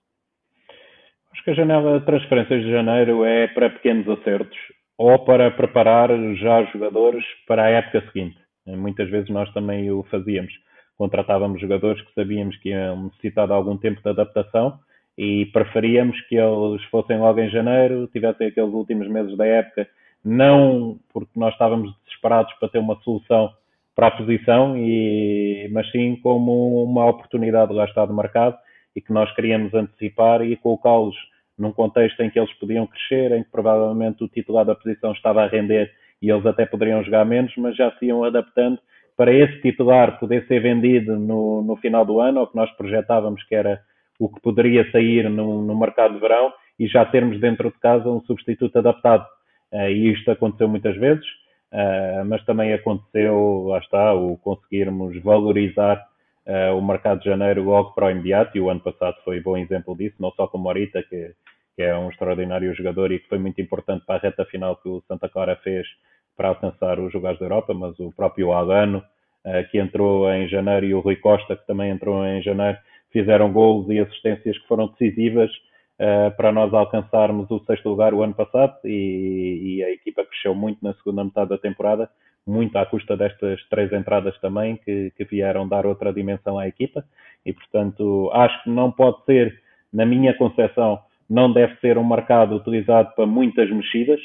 não deve ser para uma revolução uh, no plantel, até porque quando isso acontece é sinal de que o trabalho no verão não foi bem feito, de que a época não foi bem planeada. Uh, quando nós temos que chegar a janeiro e reformular muita coisa, é porque as coisas estão mal e porque não foram devidamente e atempadamente planeadas. Mas é, pode às vezes surgir como uma oportunidade, pode às vezes ter uma necessidade de colmatar uma saída de um jogador também no mercado de janeiro, que pode acontecer. E nós, o ano passado, lá está o Rui Costa, foi muito pela saída do Tiago Santana, que, que, que saiu para o Japão na, em janeiro, e fizemos essa venda e necessitámos de colmatá-la. E, e, às vezes assim também o acontece, mas deve ser para, para pequenos ajustes. Sendo que no caso específico do, mantendo-nos no exemplo do Morita, eh, lá está, tem muito que ver com a oportunidade de mercado também, porque uh, falamos de um mercado em que, uh, onde os contratos terminam em janeiro, não é? Sim. Portanto, há... no, nestes casos... Há muitos países que assim é, o próprio Brasil muitas vezes isto acontece, não é? Porque os campeonatos terminam agora e há jogadores que, que ficam livres nesta altura e que depois, uh, a meio do ano, como eles dizem, mas que para nós é final da época, não estão não estão disponíveis, porque já estão vinculados para o, até final do Campeonato Brasileiro, por exemplo, uh, do ano seguinte, e portanto um, ehm, é óbvio que há estas tais questões que são dos timings de calendários com, com países que jogam num calendário diferente do nosso e que nós temos que estar atentos, porque se temos que recrutar, está, jogadores livres, tem que ser quando eles terminam os contratos e não quando nós desejaríamos que poderia ser alinhado com a nossa época desportiva. Naturalmente que quanto mais informação se tiver acerca da parte psicológica do jogador, mais facilitada uh, fica a tomada de decisão relativamente à sua contratação como também já, já tiveste a oportunidade de referir. E esta informação acaba por uh, ser obtida, uh, por exemplo, através de, de, de, conversas com pessoas próximas ao jogador, procurando conhecer o contexto familiar do atleta, analisando o seu comportamento nas redes sociais, uh, contactando, muito importante, diretamente com, com o atleta. Em alguns casos, contudo, acaba por ser mais complexo. E tu há pouco deste um exemplo muito concreto onde isso aconteceu, do tal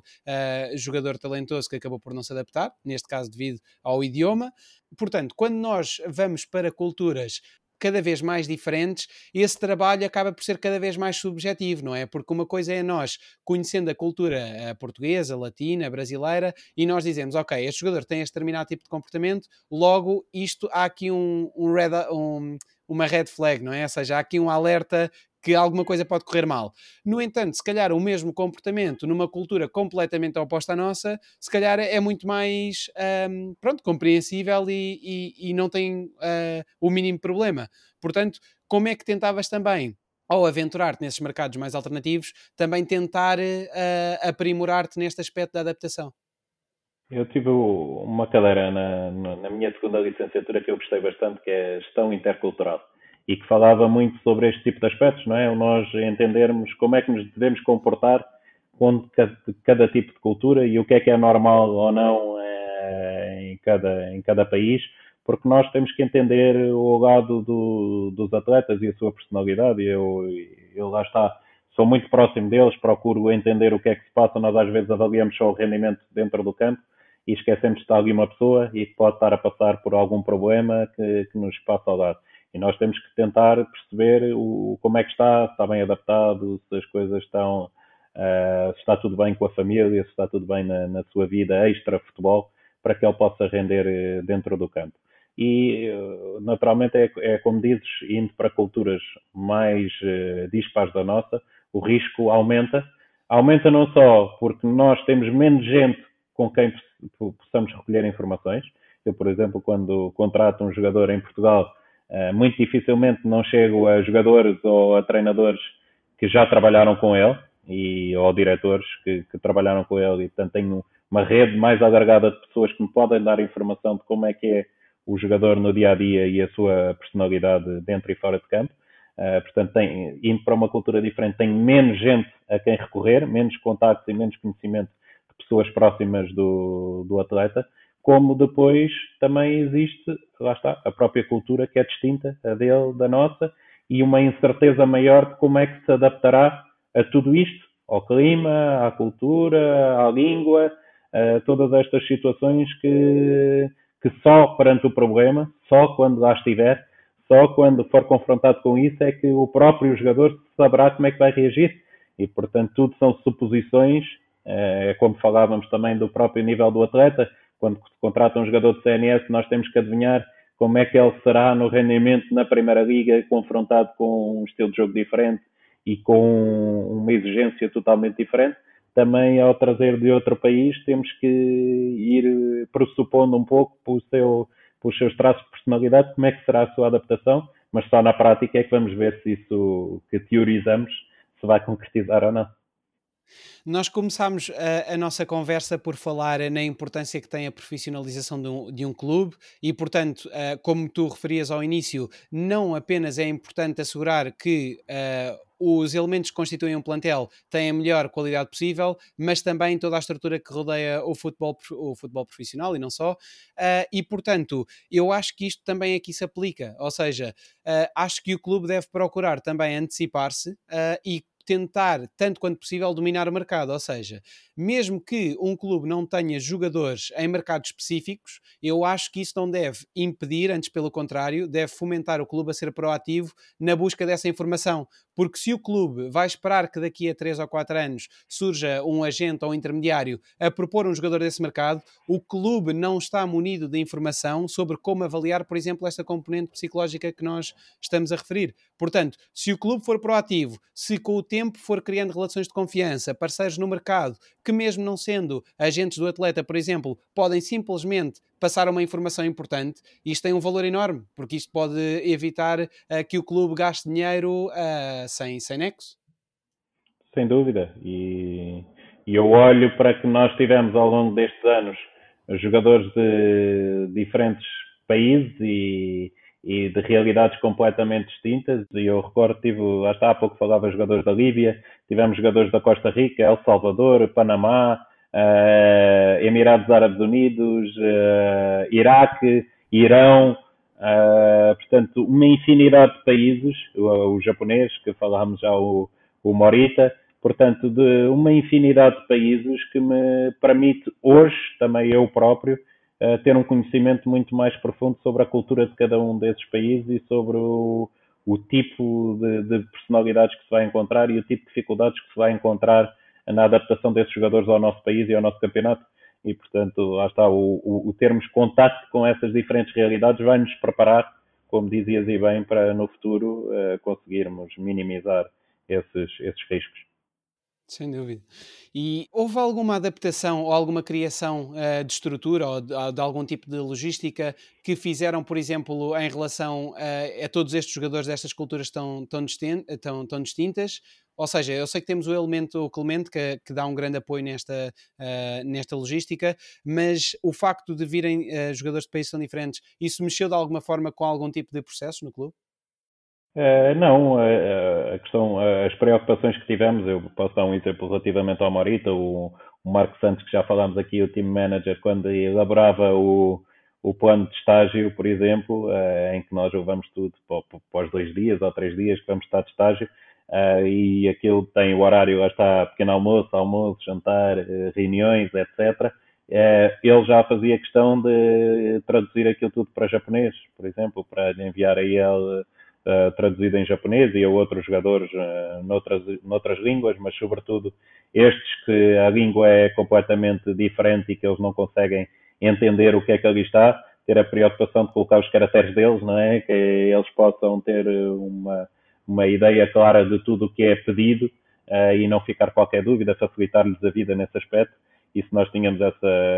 essa preocupação, agora a adaptação não tivemos que, que adaptar eh, muita coisa, porque eh, acho que o, o que é ligado diretamente ao futebol é um pouco universal já neste momento por todo o mundo e eles compreendem perfeitamente a sua vida extra-campo é que fica diferente da que têm nos seus países, porque tudo o que é relacionado com o clube acaba por ser muito semelhante ao que já estão habituados.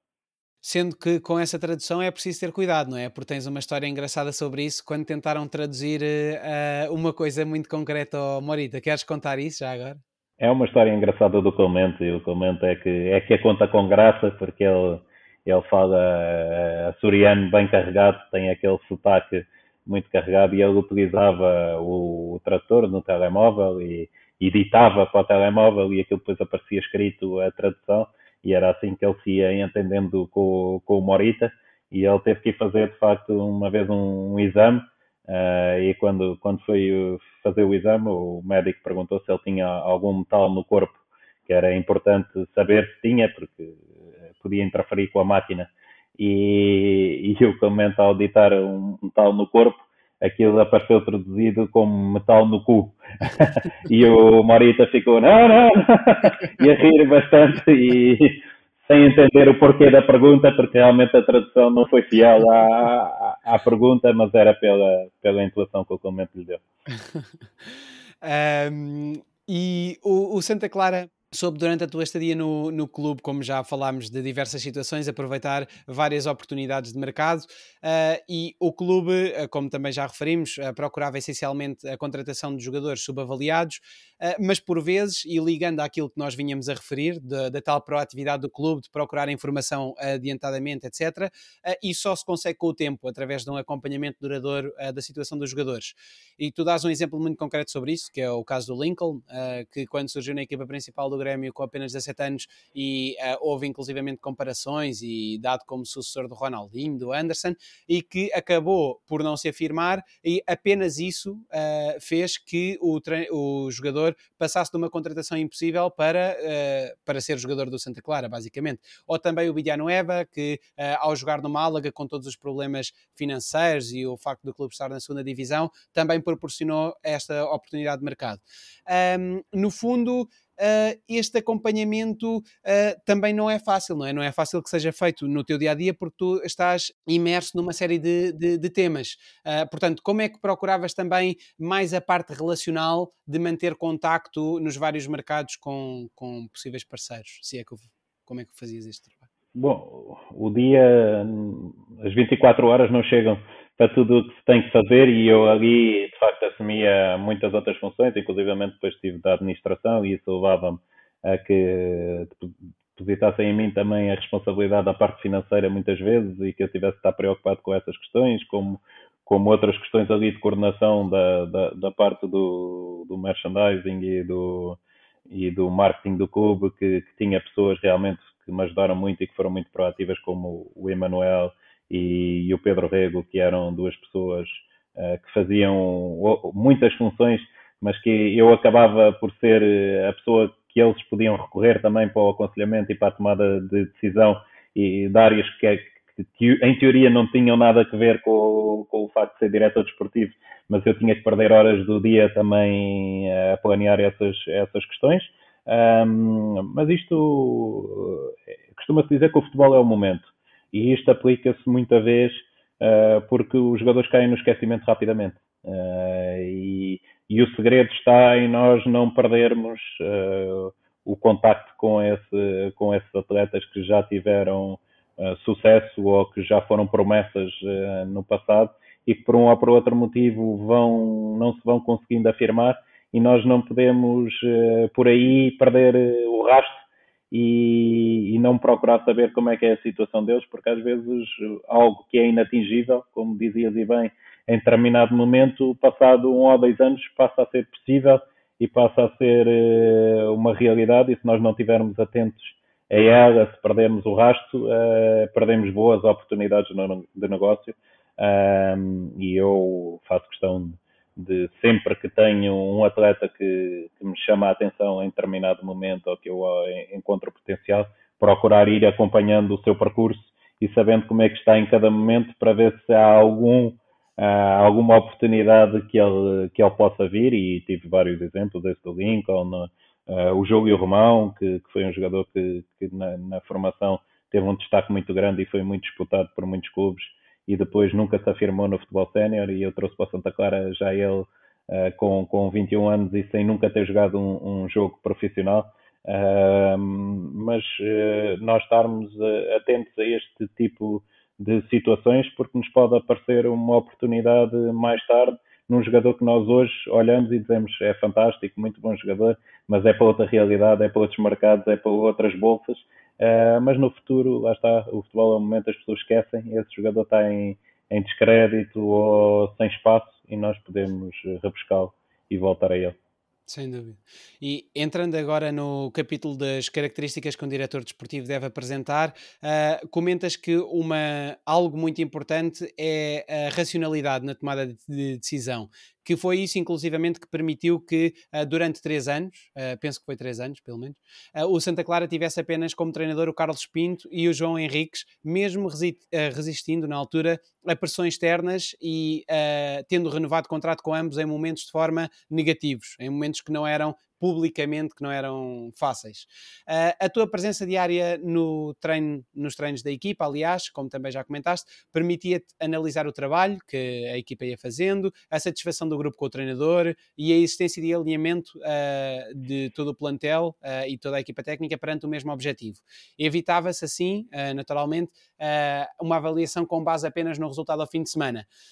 Um, isto de facto, um, pouco mais a acrescentar, não é? Ou seja, isto é, é de facto muito crucial uh, o facto de um diretor desportivo, tendo toda esta coordenação e esta gestão do grupo, que seja puramente racional, dentro, ou pelo menos o mais racional possível na tomada de decisão. Sim, eu acho que a irracionalidade é para os adeptos e aqui muitas vezes uh, os dirigentes acabam por tomar decisões por impulso e não por, eh, por uma tomada de decisão prudente, aconselhada, pensada, racional. Uh, e eu, se, se por um lado Uh, sei ver que, que sou muito emotivo durante um jogo e que extravaso muito uh, as minhas emoções e sinto muito o jogo e por isso gosto de me resguardar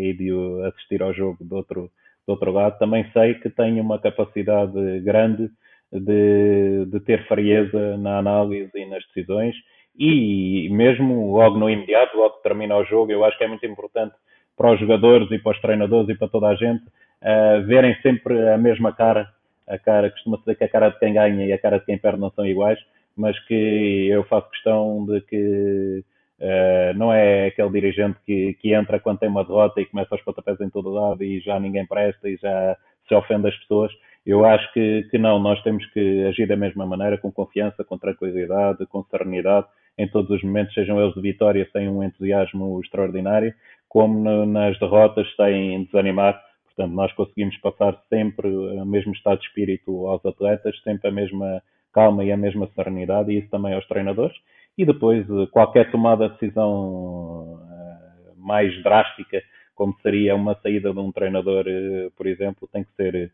muito bem pensada e não no calor do momento, ou a seguir a um jogo, ou a seguir a alguns resultados negativos. E nós, acho que um dos segredos eh, do sucesso que ali tivemos foi a estabilidade. O Carlos Pinto, como eu dizia há pouco, fez um ano e meio uh, até à subida da divisão e quer naquele primeiro meio ano, aquela última metade da, do meu segundo ano de Santa Clara, os resultados, houve muitos resultados negativos, como no próprio ano da subida, tivemos um momento extremamente negativo em, em dezembro, que estávamos há muito tempo sem ganhar, empatámos em casa do Real Massamá antes do, antes do Natal, o último jogo antes do Natal, Real Massamá, que era disparado o último da classificação e a equipa mais fraca, só tinha lá um grandíssimo jogador que era o Carlos Vinícius, de resto a equipa era de facto muito fraca e pouco pontuada e nós naquele, depois daquele resultado ficámos a sete pontos dos jogados de subida, uh, muito longe, distantes do, do objetivo que tínhamos e numa sequência extremamente negativa, mas aí também foi preciso relativizar, tal como no ano seguinte com, com o João Henriques,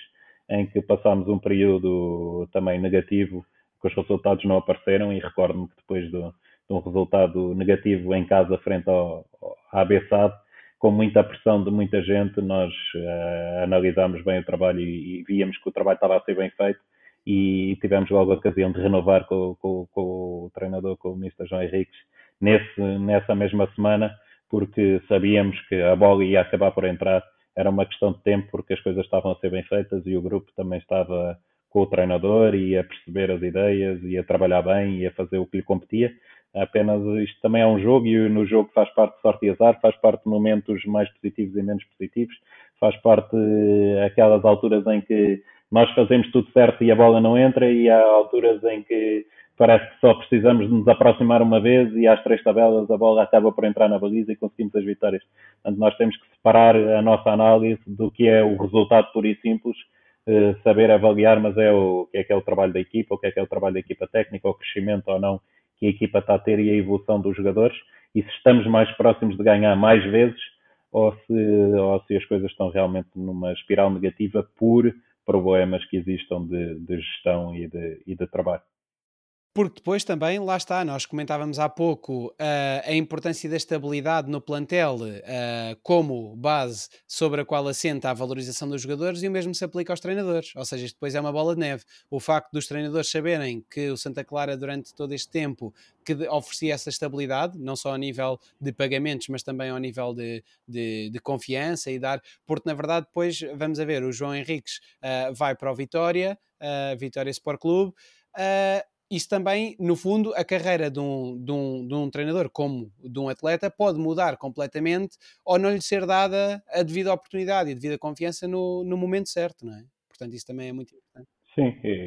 eu acho que os treinadores estão muito dependentes do, dos dirigentes em muitos aspectos. Uh, desde logo porque não, não, há, não fazem omeletes sem ovos, portanto, se eles não lhes derem bons jogadores, eles estão logo limitados e quem os contrata Uh, quem contrata esses atletas acabam por ser os dirigentes, com maior ou, melhor, ou menor aconselhamento, maior, maior ou menor participação do treinador no processo de decisão. A verdade é que a escolha final compete sempre aos dirigentes e, portanto, podem-lhes dar menos armas para eles poderem ter sucesso e depois essa estabilidade, porque se, se prestarmos aqui, e falando desse exemplo concreto, se puxarmos aqui uh, o filme atrás, o Vitória de Guimarães, o ano passado, Vitória Sport Clube, estava com, com, com o Mr. João Henriques ainda em lugar europeu e acabou por eh, tomar uma decisão de, de saída do treinador e, e, felizmente para nós, porque acabamos por conseguir uh, alcançar esse lugar europeu uh, que, que, que, na altura não nos parecia tão provável de alcançar. E mesmo este ano, ao serviço do Moreirense, eu sinceramente vejo crescimento na equipa. Quem analisava via uma equipa que, que jogava e que tinha processo e que vinha crescendo nos últimos jogos com um grande jogo, por exemplo, em Alvalade frente ao Sporting, perdeu, é verdade, mas fez um grande jogo, um grande jogo em Guimarães contra o Vitória, em que foi claramente superior e não conseguiu vencer, depois venceu o Vitória para a Taça de Portugal, logo a seguir surge um, um jogo de campeonato, tem um empate, com um jogo menos conseguido em casa e toma-se esta decisão, mas pronto, compete a cada um avaliar o melhor para si, mas os treinadores estão dependentes disto, estão dependentes da escolha de jogadores, estão dependentes da, do pagamento ou não pontual dos ordenados que influencia o estado de espírito dos jogadores e a predisposição dos jogadores para trabalhar e não é algo que os treinadores controlem. Muitas vezes estão a trabalhar com grupos que estão com salários atrasados, que estão uh, insatisfeitos em virtude de incumprimento do clube para com eles em várias situações, não só nos salários, mas outras promessas que possam ter feito e não cumpram. E depois também nessa estabilidade e nessa compreensão que se tem com os momentos menos bons uh, de resultados da equipa que, que, como dizia há pouco, muitas vezes não são reflexos do trabalho e da qualidade do trabalho, mas sim de situações que, que são, fazem parte do próprio jogo e que nós temos que perceber que nem todas são controláveis por, pelos treinadores, pelos jogadores e por nós próprios dirigentes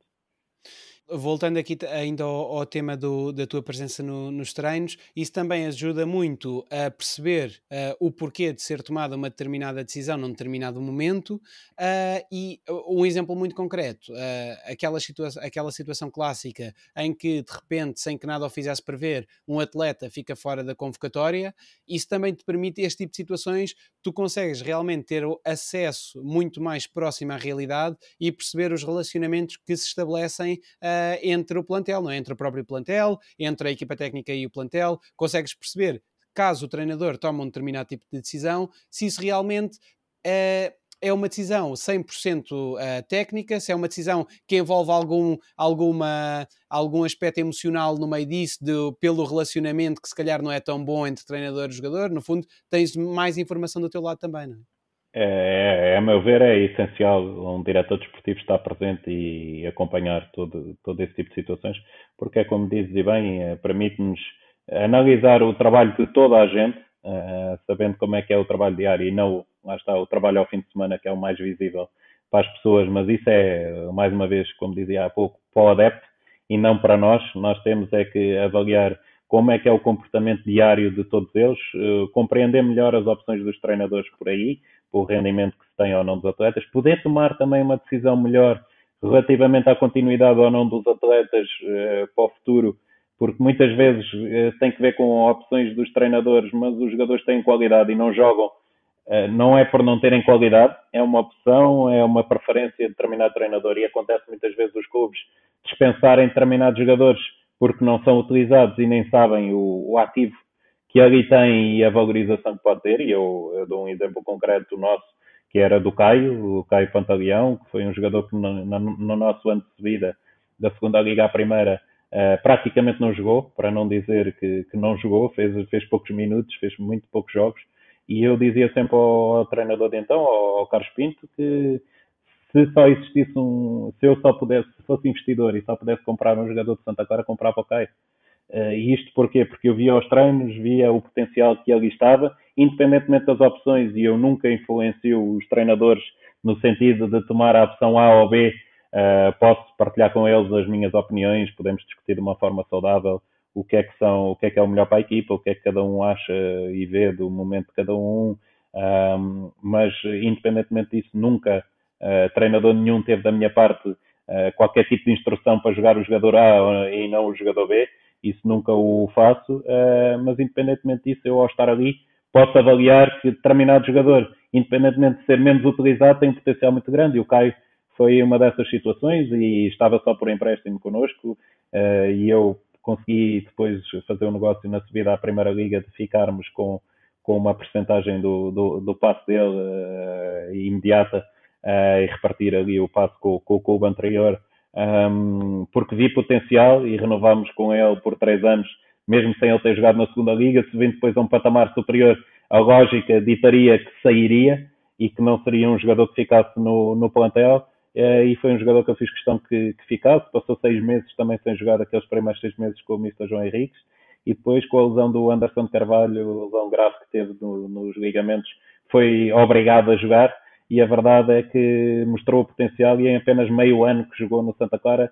tornou-se a venda mais alta da história do clube até então, com, com, com mais de 3 milhões de euros para o, para o Krasnodar da Rússia e isto muitas vezes lá está, se eu não assistisse aos treinos, se não soubesse como é que os jogadores trabalham, como é que treinam, qual é o potencial que eles têm, se só fosse analisar os números que falávamos há pouco, a estatística, ou se fosse analisar só o seu rendimento em jogos, o Caio seguramente não tinha ficado no Santa Clara, nem nunca o Santa Clara tinha feito essa venda. E este é apenas um dos exemplos, como muitos outros jogadores que, que não só no Santa Clara isto aconteceu, como nós próprios fomos buscar, recrutar a outros clubes que os dispensaram por terem menor utilização, acredito eu que sem saberem bem o ativo que ali tinham. Esse é um excelente exemplo e fazendo aqui a ponte para a opinião que muitas vezes existe de que todas aquelas posições do futebol que envolvem um conhecimento técnico que devem ser uh, desempenhadas por ex-jogadores. É uma opinião uh, mais batida, mas ainda há pouco tempo, há relativamente pouco tempo, há talvez 15 anos, havia uh, muito essa opinião mesmo perante sobre os treinadores. Havia ainda um grande atrito e, portanto, também em relação ao diretor desportivo, muitas vezes isso é defendido. tu acabas por considerar que isso não é crucial, mas sim dentro das características e dos conhecimentos que um diretor desportivo deve apresentar, falamos de conhecimento dos regulamentos, que é para o clube não ser punido, a, habilidade, a tal habilidade, a habilidade que falávamos agora de conhecimento de jogo, de observação de jogadores, uh, e portanto, isto sim são as valências e o, e o tipo de conhecimentos que, que são importantes. Uh, sendo que eu sei que também estou a falar aqui com um duro negociador, não é? A boa capacidade negocial também acaba por ser muito importante nestas características, ou não? Sim, há, eu acho que há muitas características que são, que são importantes. Já está, eh, referiste algumas. Eh, esse tal conhecimento de, regulamento é importante, cada vez mais é importante. Nós, nesta função, temos que saber uh, o que é que é imposto e o que é que temos que cumprir. Depois, logicamente, o saber avaliar atletas e o ter conhecimento de jogo e os próprios treinadores, o trabalho deles, saber avaliá-lo é fundamental. O ter essa capacidade negocial que dizias e bem é fundamental. O ser um bom gestor de homens, porque muitas vezes fala-se que, que os treinadores têm que ser gestores de homens, e, e, eu, eu, digo que cada vez mais assim é. O diretor desportivo também tem que o ser. Uh, o tal gerir eh, das emoções, o tal conhecimento de psicologia, até diria eu, muitas vezes uh, são necessários. E obviamente todas as valências são válidas, todas as valências são importantes, todas as valências nos ajudam. O nosso background, seja ele qual for, ajuda-nos a ser quem somos e a desempenhar melhor a nossa função. Logicamente, os antigos atletas têm a vantagem do conhecimento balneário, do conhecimento do pensamento do atleta, e se nós vamos ganhando ao longo do tempo, eu sempre estive envolvido no, no desporto, sempre pratiquei desporto também, uh, a questão foi não ter tanta qualidade técnica para chegar a outros patamares que, que, que esses jogadores profissionais chegaram, e eu não, não conseguia alcançar por menor qualidade uh, de jogo. Agora hum, não era isso, não é isso que me invalida o teu conhecimento uh, do jogo, perceber o jogo, saber o que é que é necessário. Isso aí não invalida. Agora todas as, uh, as todas as armas que nós tenhamos são válidas e eu acho que a complementaridade é o mais importante. Nós temos conhecimento, quanto mais áreas nós tivermos, quanto mais experiências nós tivermos passado, quanto mais anos também vamos tendo, e eu sei que hoje sou bem melhor diretor do que, do que era quando comecei ao serviço do Vitória naqueles últimos meses com, com o Fernando Oliveira. Portanto, sei que nós vamos evoluindo, vamos ganhando mais conhecimento e todas são válidas. Agora, acho que não é necessário nem para ser eh, treinador uh, ter sido jogador, nem para ser uh, diretor é preciso ser jogador, como o contrário também é verdade, não é por ter sido jogador que, que não tem capacidade de ser diretor ou de ser treinador, tem é que ter realmente um conjunto de, de valências, quer na sua personalidade, quer no seu conhecimento, que lhe permitam desempenhar esta função da melhor maneira. Há também aqui uma, uma característica que comentas que é muito importante para um diretor desportivo, que eu confesso que eu quando ouço este tipo de coisas, eu confesso, e, e vou, vou, vou, ser mais concreto, uh, tu comentas que é muito importante que o diretor desportivo uh, siga o seu instinto. E eu acho que entendo aquilo que queres dizer, e, e tu me dirás se eu estou a interpretar bem as tuas palavras ou não. Ou seja, obviamente que quando as pessoas dizem seguir o instinto, claro que é, é, bom que o instinto esteja correto, não é? Porque se uma pessoa não tiver conhecimento e seguir o seu instinto, a coisa não vai correr bem. Uh, daí este lado que eu, que, eu, comecei por comentar. Mas eu penso que aquilo que tu queres dizer uh, quando referes eh, de maneira simples esse aspecto, eu penso que é, por um lado, não se deixar levar pelo tal feedback uh, externo, que falávamos há pouco, e portanto ser racional e manter-se fiel às próprias ideias, e por outro, eu também tenho uma interpretação sobre esta tua ideia que é o facto também de se transmitir ao plantel uma confiança que não, é, que, que não é um detalhe, que é mesmo muito importante, não é? Ou seja, o facto do plantel sentir que tem no seu diretor desportivo uma figura completamente ciente, confiante, capaz de seguir o seu tal instinto em todos os momentos, é muito importante, porque se eles verem que é uma, é uma figura cabana, logo aí também uh, vai um bocadinho em escadinha, não é? Também indiretamente abana um pouco a, a confiança do plantel. Sem dúvida. Eu, eu, quando falo no instinto, obviamente, o nosso instinto é baseado no nosso conhecimento. Nós não, não fazemos, não, não nos inclinamos para determinada uh, opção porque acordámos para ali naquele dia e, e, assim é. Não, é baseado no nosso, no nosso conhecimento. Agora, o que eu, quando eu referi isso, eu refiro porque nós muitas vezes vamos falar com outras pessoas e, e no futebol cada cabeça a sua sentença, cada pessoa vê um determinado jogador de sua maneira, vê um jogo de, de maneira diferente, analisa o jogo uh, de maneira diferente. E se nós formos pela opinião dos outros, não estamos aí pela nossa cabeça e pelas nossas convicções. E eu referi a isso, por exemplo, dei, um,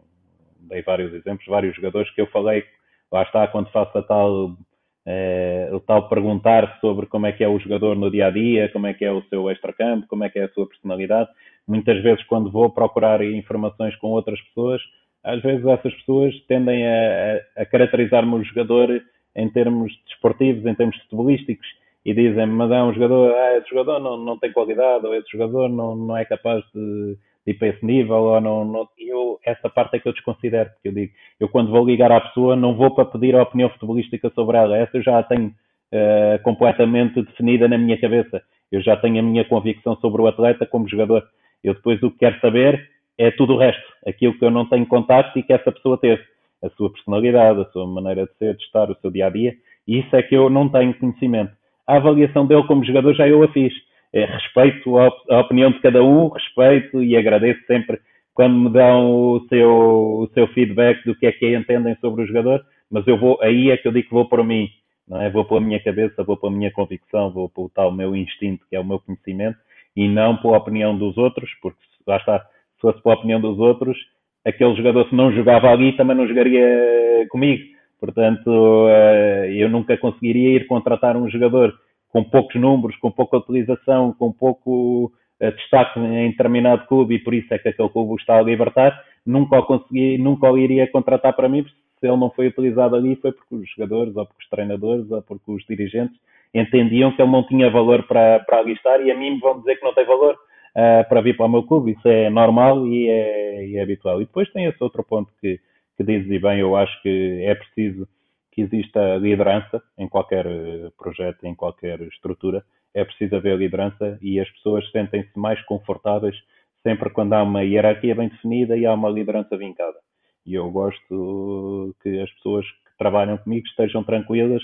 cada um exerça a sua função, eu confio em toda a gente, mas sabem que no momento que for preciso tomar ali uma decisão, tem ali a pessoa que a vai tomar, que não vai empurrar para outros, que não vai ficar no limbo sem saber se vamos fazer A ou B, se vamos pelo caminho, por um caminho ou pelo outro, não. Eu assumo as minhas decisões com convicção e assumo as consequências também dessas decisões, sejam elas boas ou más, sejam elas positivas ou negativas. Há pouco falámos de jogadores que foram contratados e não, e não tiveram rendimento. Não tem problema, eu assumo todos esses jogadores que, que contratei e o porquê e consigo explicar o racional que está por trás da contratação de cada um deles e também o porquê de não terem tido sucesso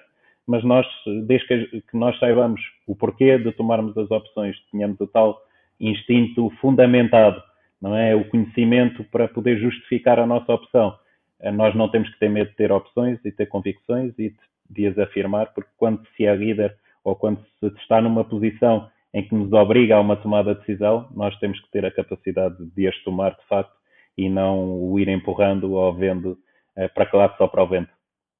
Sem dúvida. Isto no limite, no futebol, se a pessoa está à espera da opinião dos outros, nunca tomava decisões, porque isto há opiniões para todos os jogadores. E por outro lado, é como referias, não é? Que é isto, uh, estas verdades absolutas no futebol também é uma coisa que é o pão nosso de cada dia. Um exemplo, aquele exemplo que davas do Caio, uh, lá está. Uh, se não tivesse tido essa abordagem, essa intervenção, Uh, provavelmente a ideia, a, a, ideia pública, a ideia do público, seria uma ideia, seria muito mais fácil que uma pessoa dissesse, pois, esse não tem nível para estar aí, não é? E no entanto, como, como a realidade provou o contrário, já é uma opinião que perde validade, não é? Isto é tudo muito subjetivo. Exatamente. Uh, eu cheguei a ouvir-te uh, dizer que o motivo para que o, uh, o, a saída do Daniel Ramos, que como estávamos a falar há pouco na, na nossa conversa, uh, também teve muito que ver com o facto de o Santa Clara não ter querido cortar-lhe as pernas.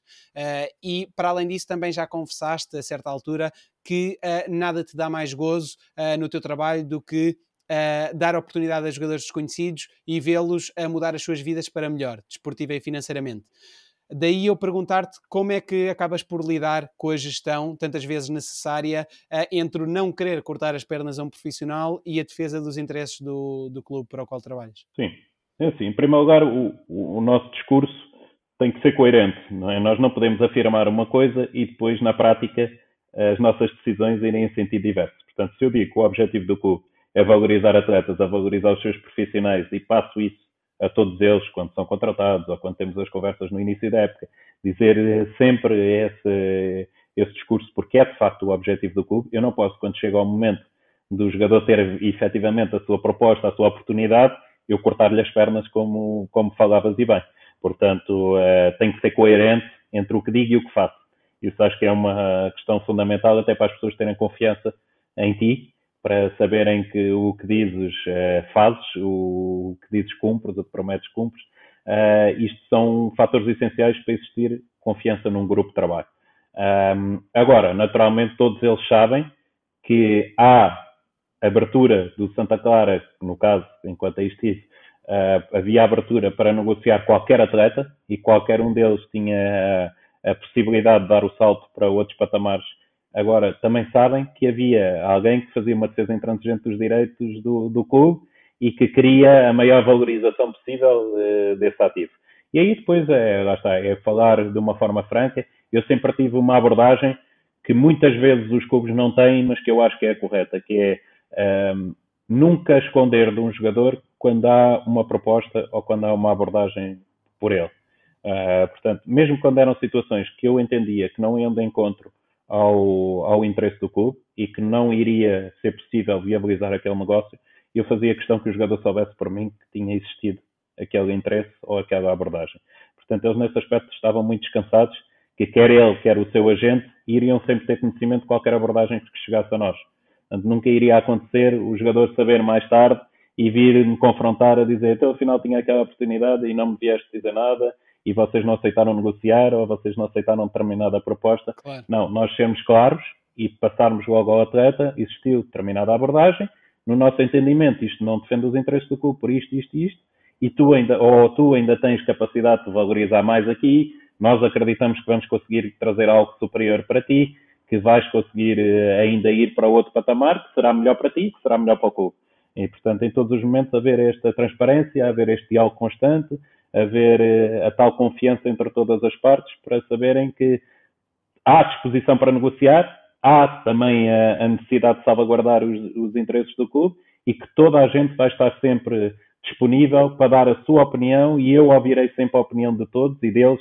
quando as situações lhes interessam, uh, mesmo que não interesse ao clube, eu estou disponível para os ouvir e para, para que eles possam falar comigo sobre o interesse que têm de sair em determinado momento, pois obviamente, lá está, como há pouco dizia, está ali alguém que tem que tomar as decisões e esse sou eu, e portanto tem que tomar a decisão no melhor para todas as partes, e desde que seja bom para o clube e para o jogador, poderá sair. Se não for bom para uma das partes, não, não há interesse. Claro. Não, é, é, tens toda a razão. Isto, a coerência é fundamental para, para, para o estabelecimento de uma relação de confiança, não é? Tens de ser coerente com o teu discurso e não, não, não podes estar a, a dar o dito por não dito. Aqui, uh, em jeito final, em jeito de remate da nossa conversa e antes de passarmos para uh, uma sugestão de, de conteúdo uh, relacionado com a gestão desportiva e futebol, Uh, gostaria de terminar em beleza refletindo uh, acerca da importância que hoje se atribui ao diretor desportivo, neste caso uh, específico em Portugal, logo antes, e qu quanto a ti, não existe uma cultura desta posição no país, contrariamente ao que ocorre nos países que têm os principais campeonatos europeus, nomeadamente Itália, Inglaterra, Espanha.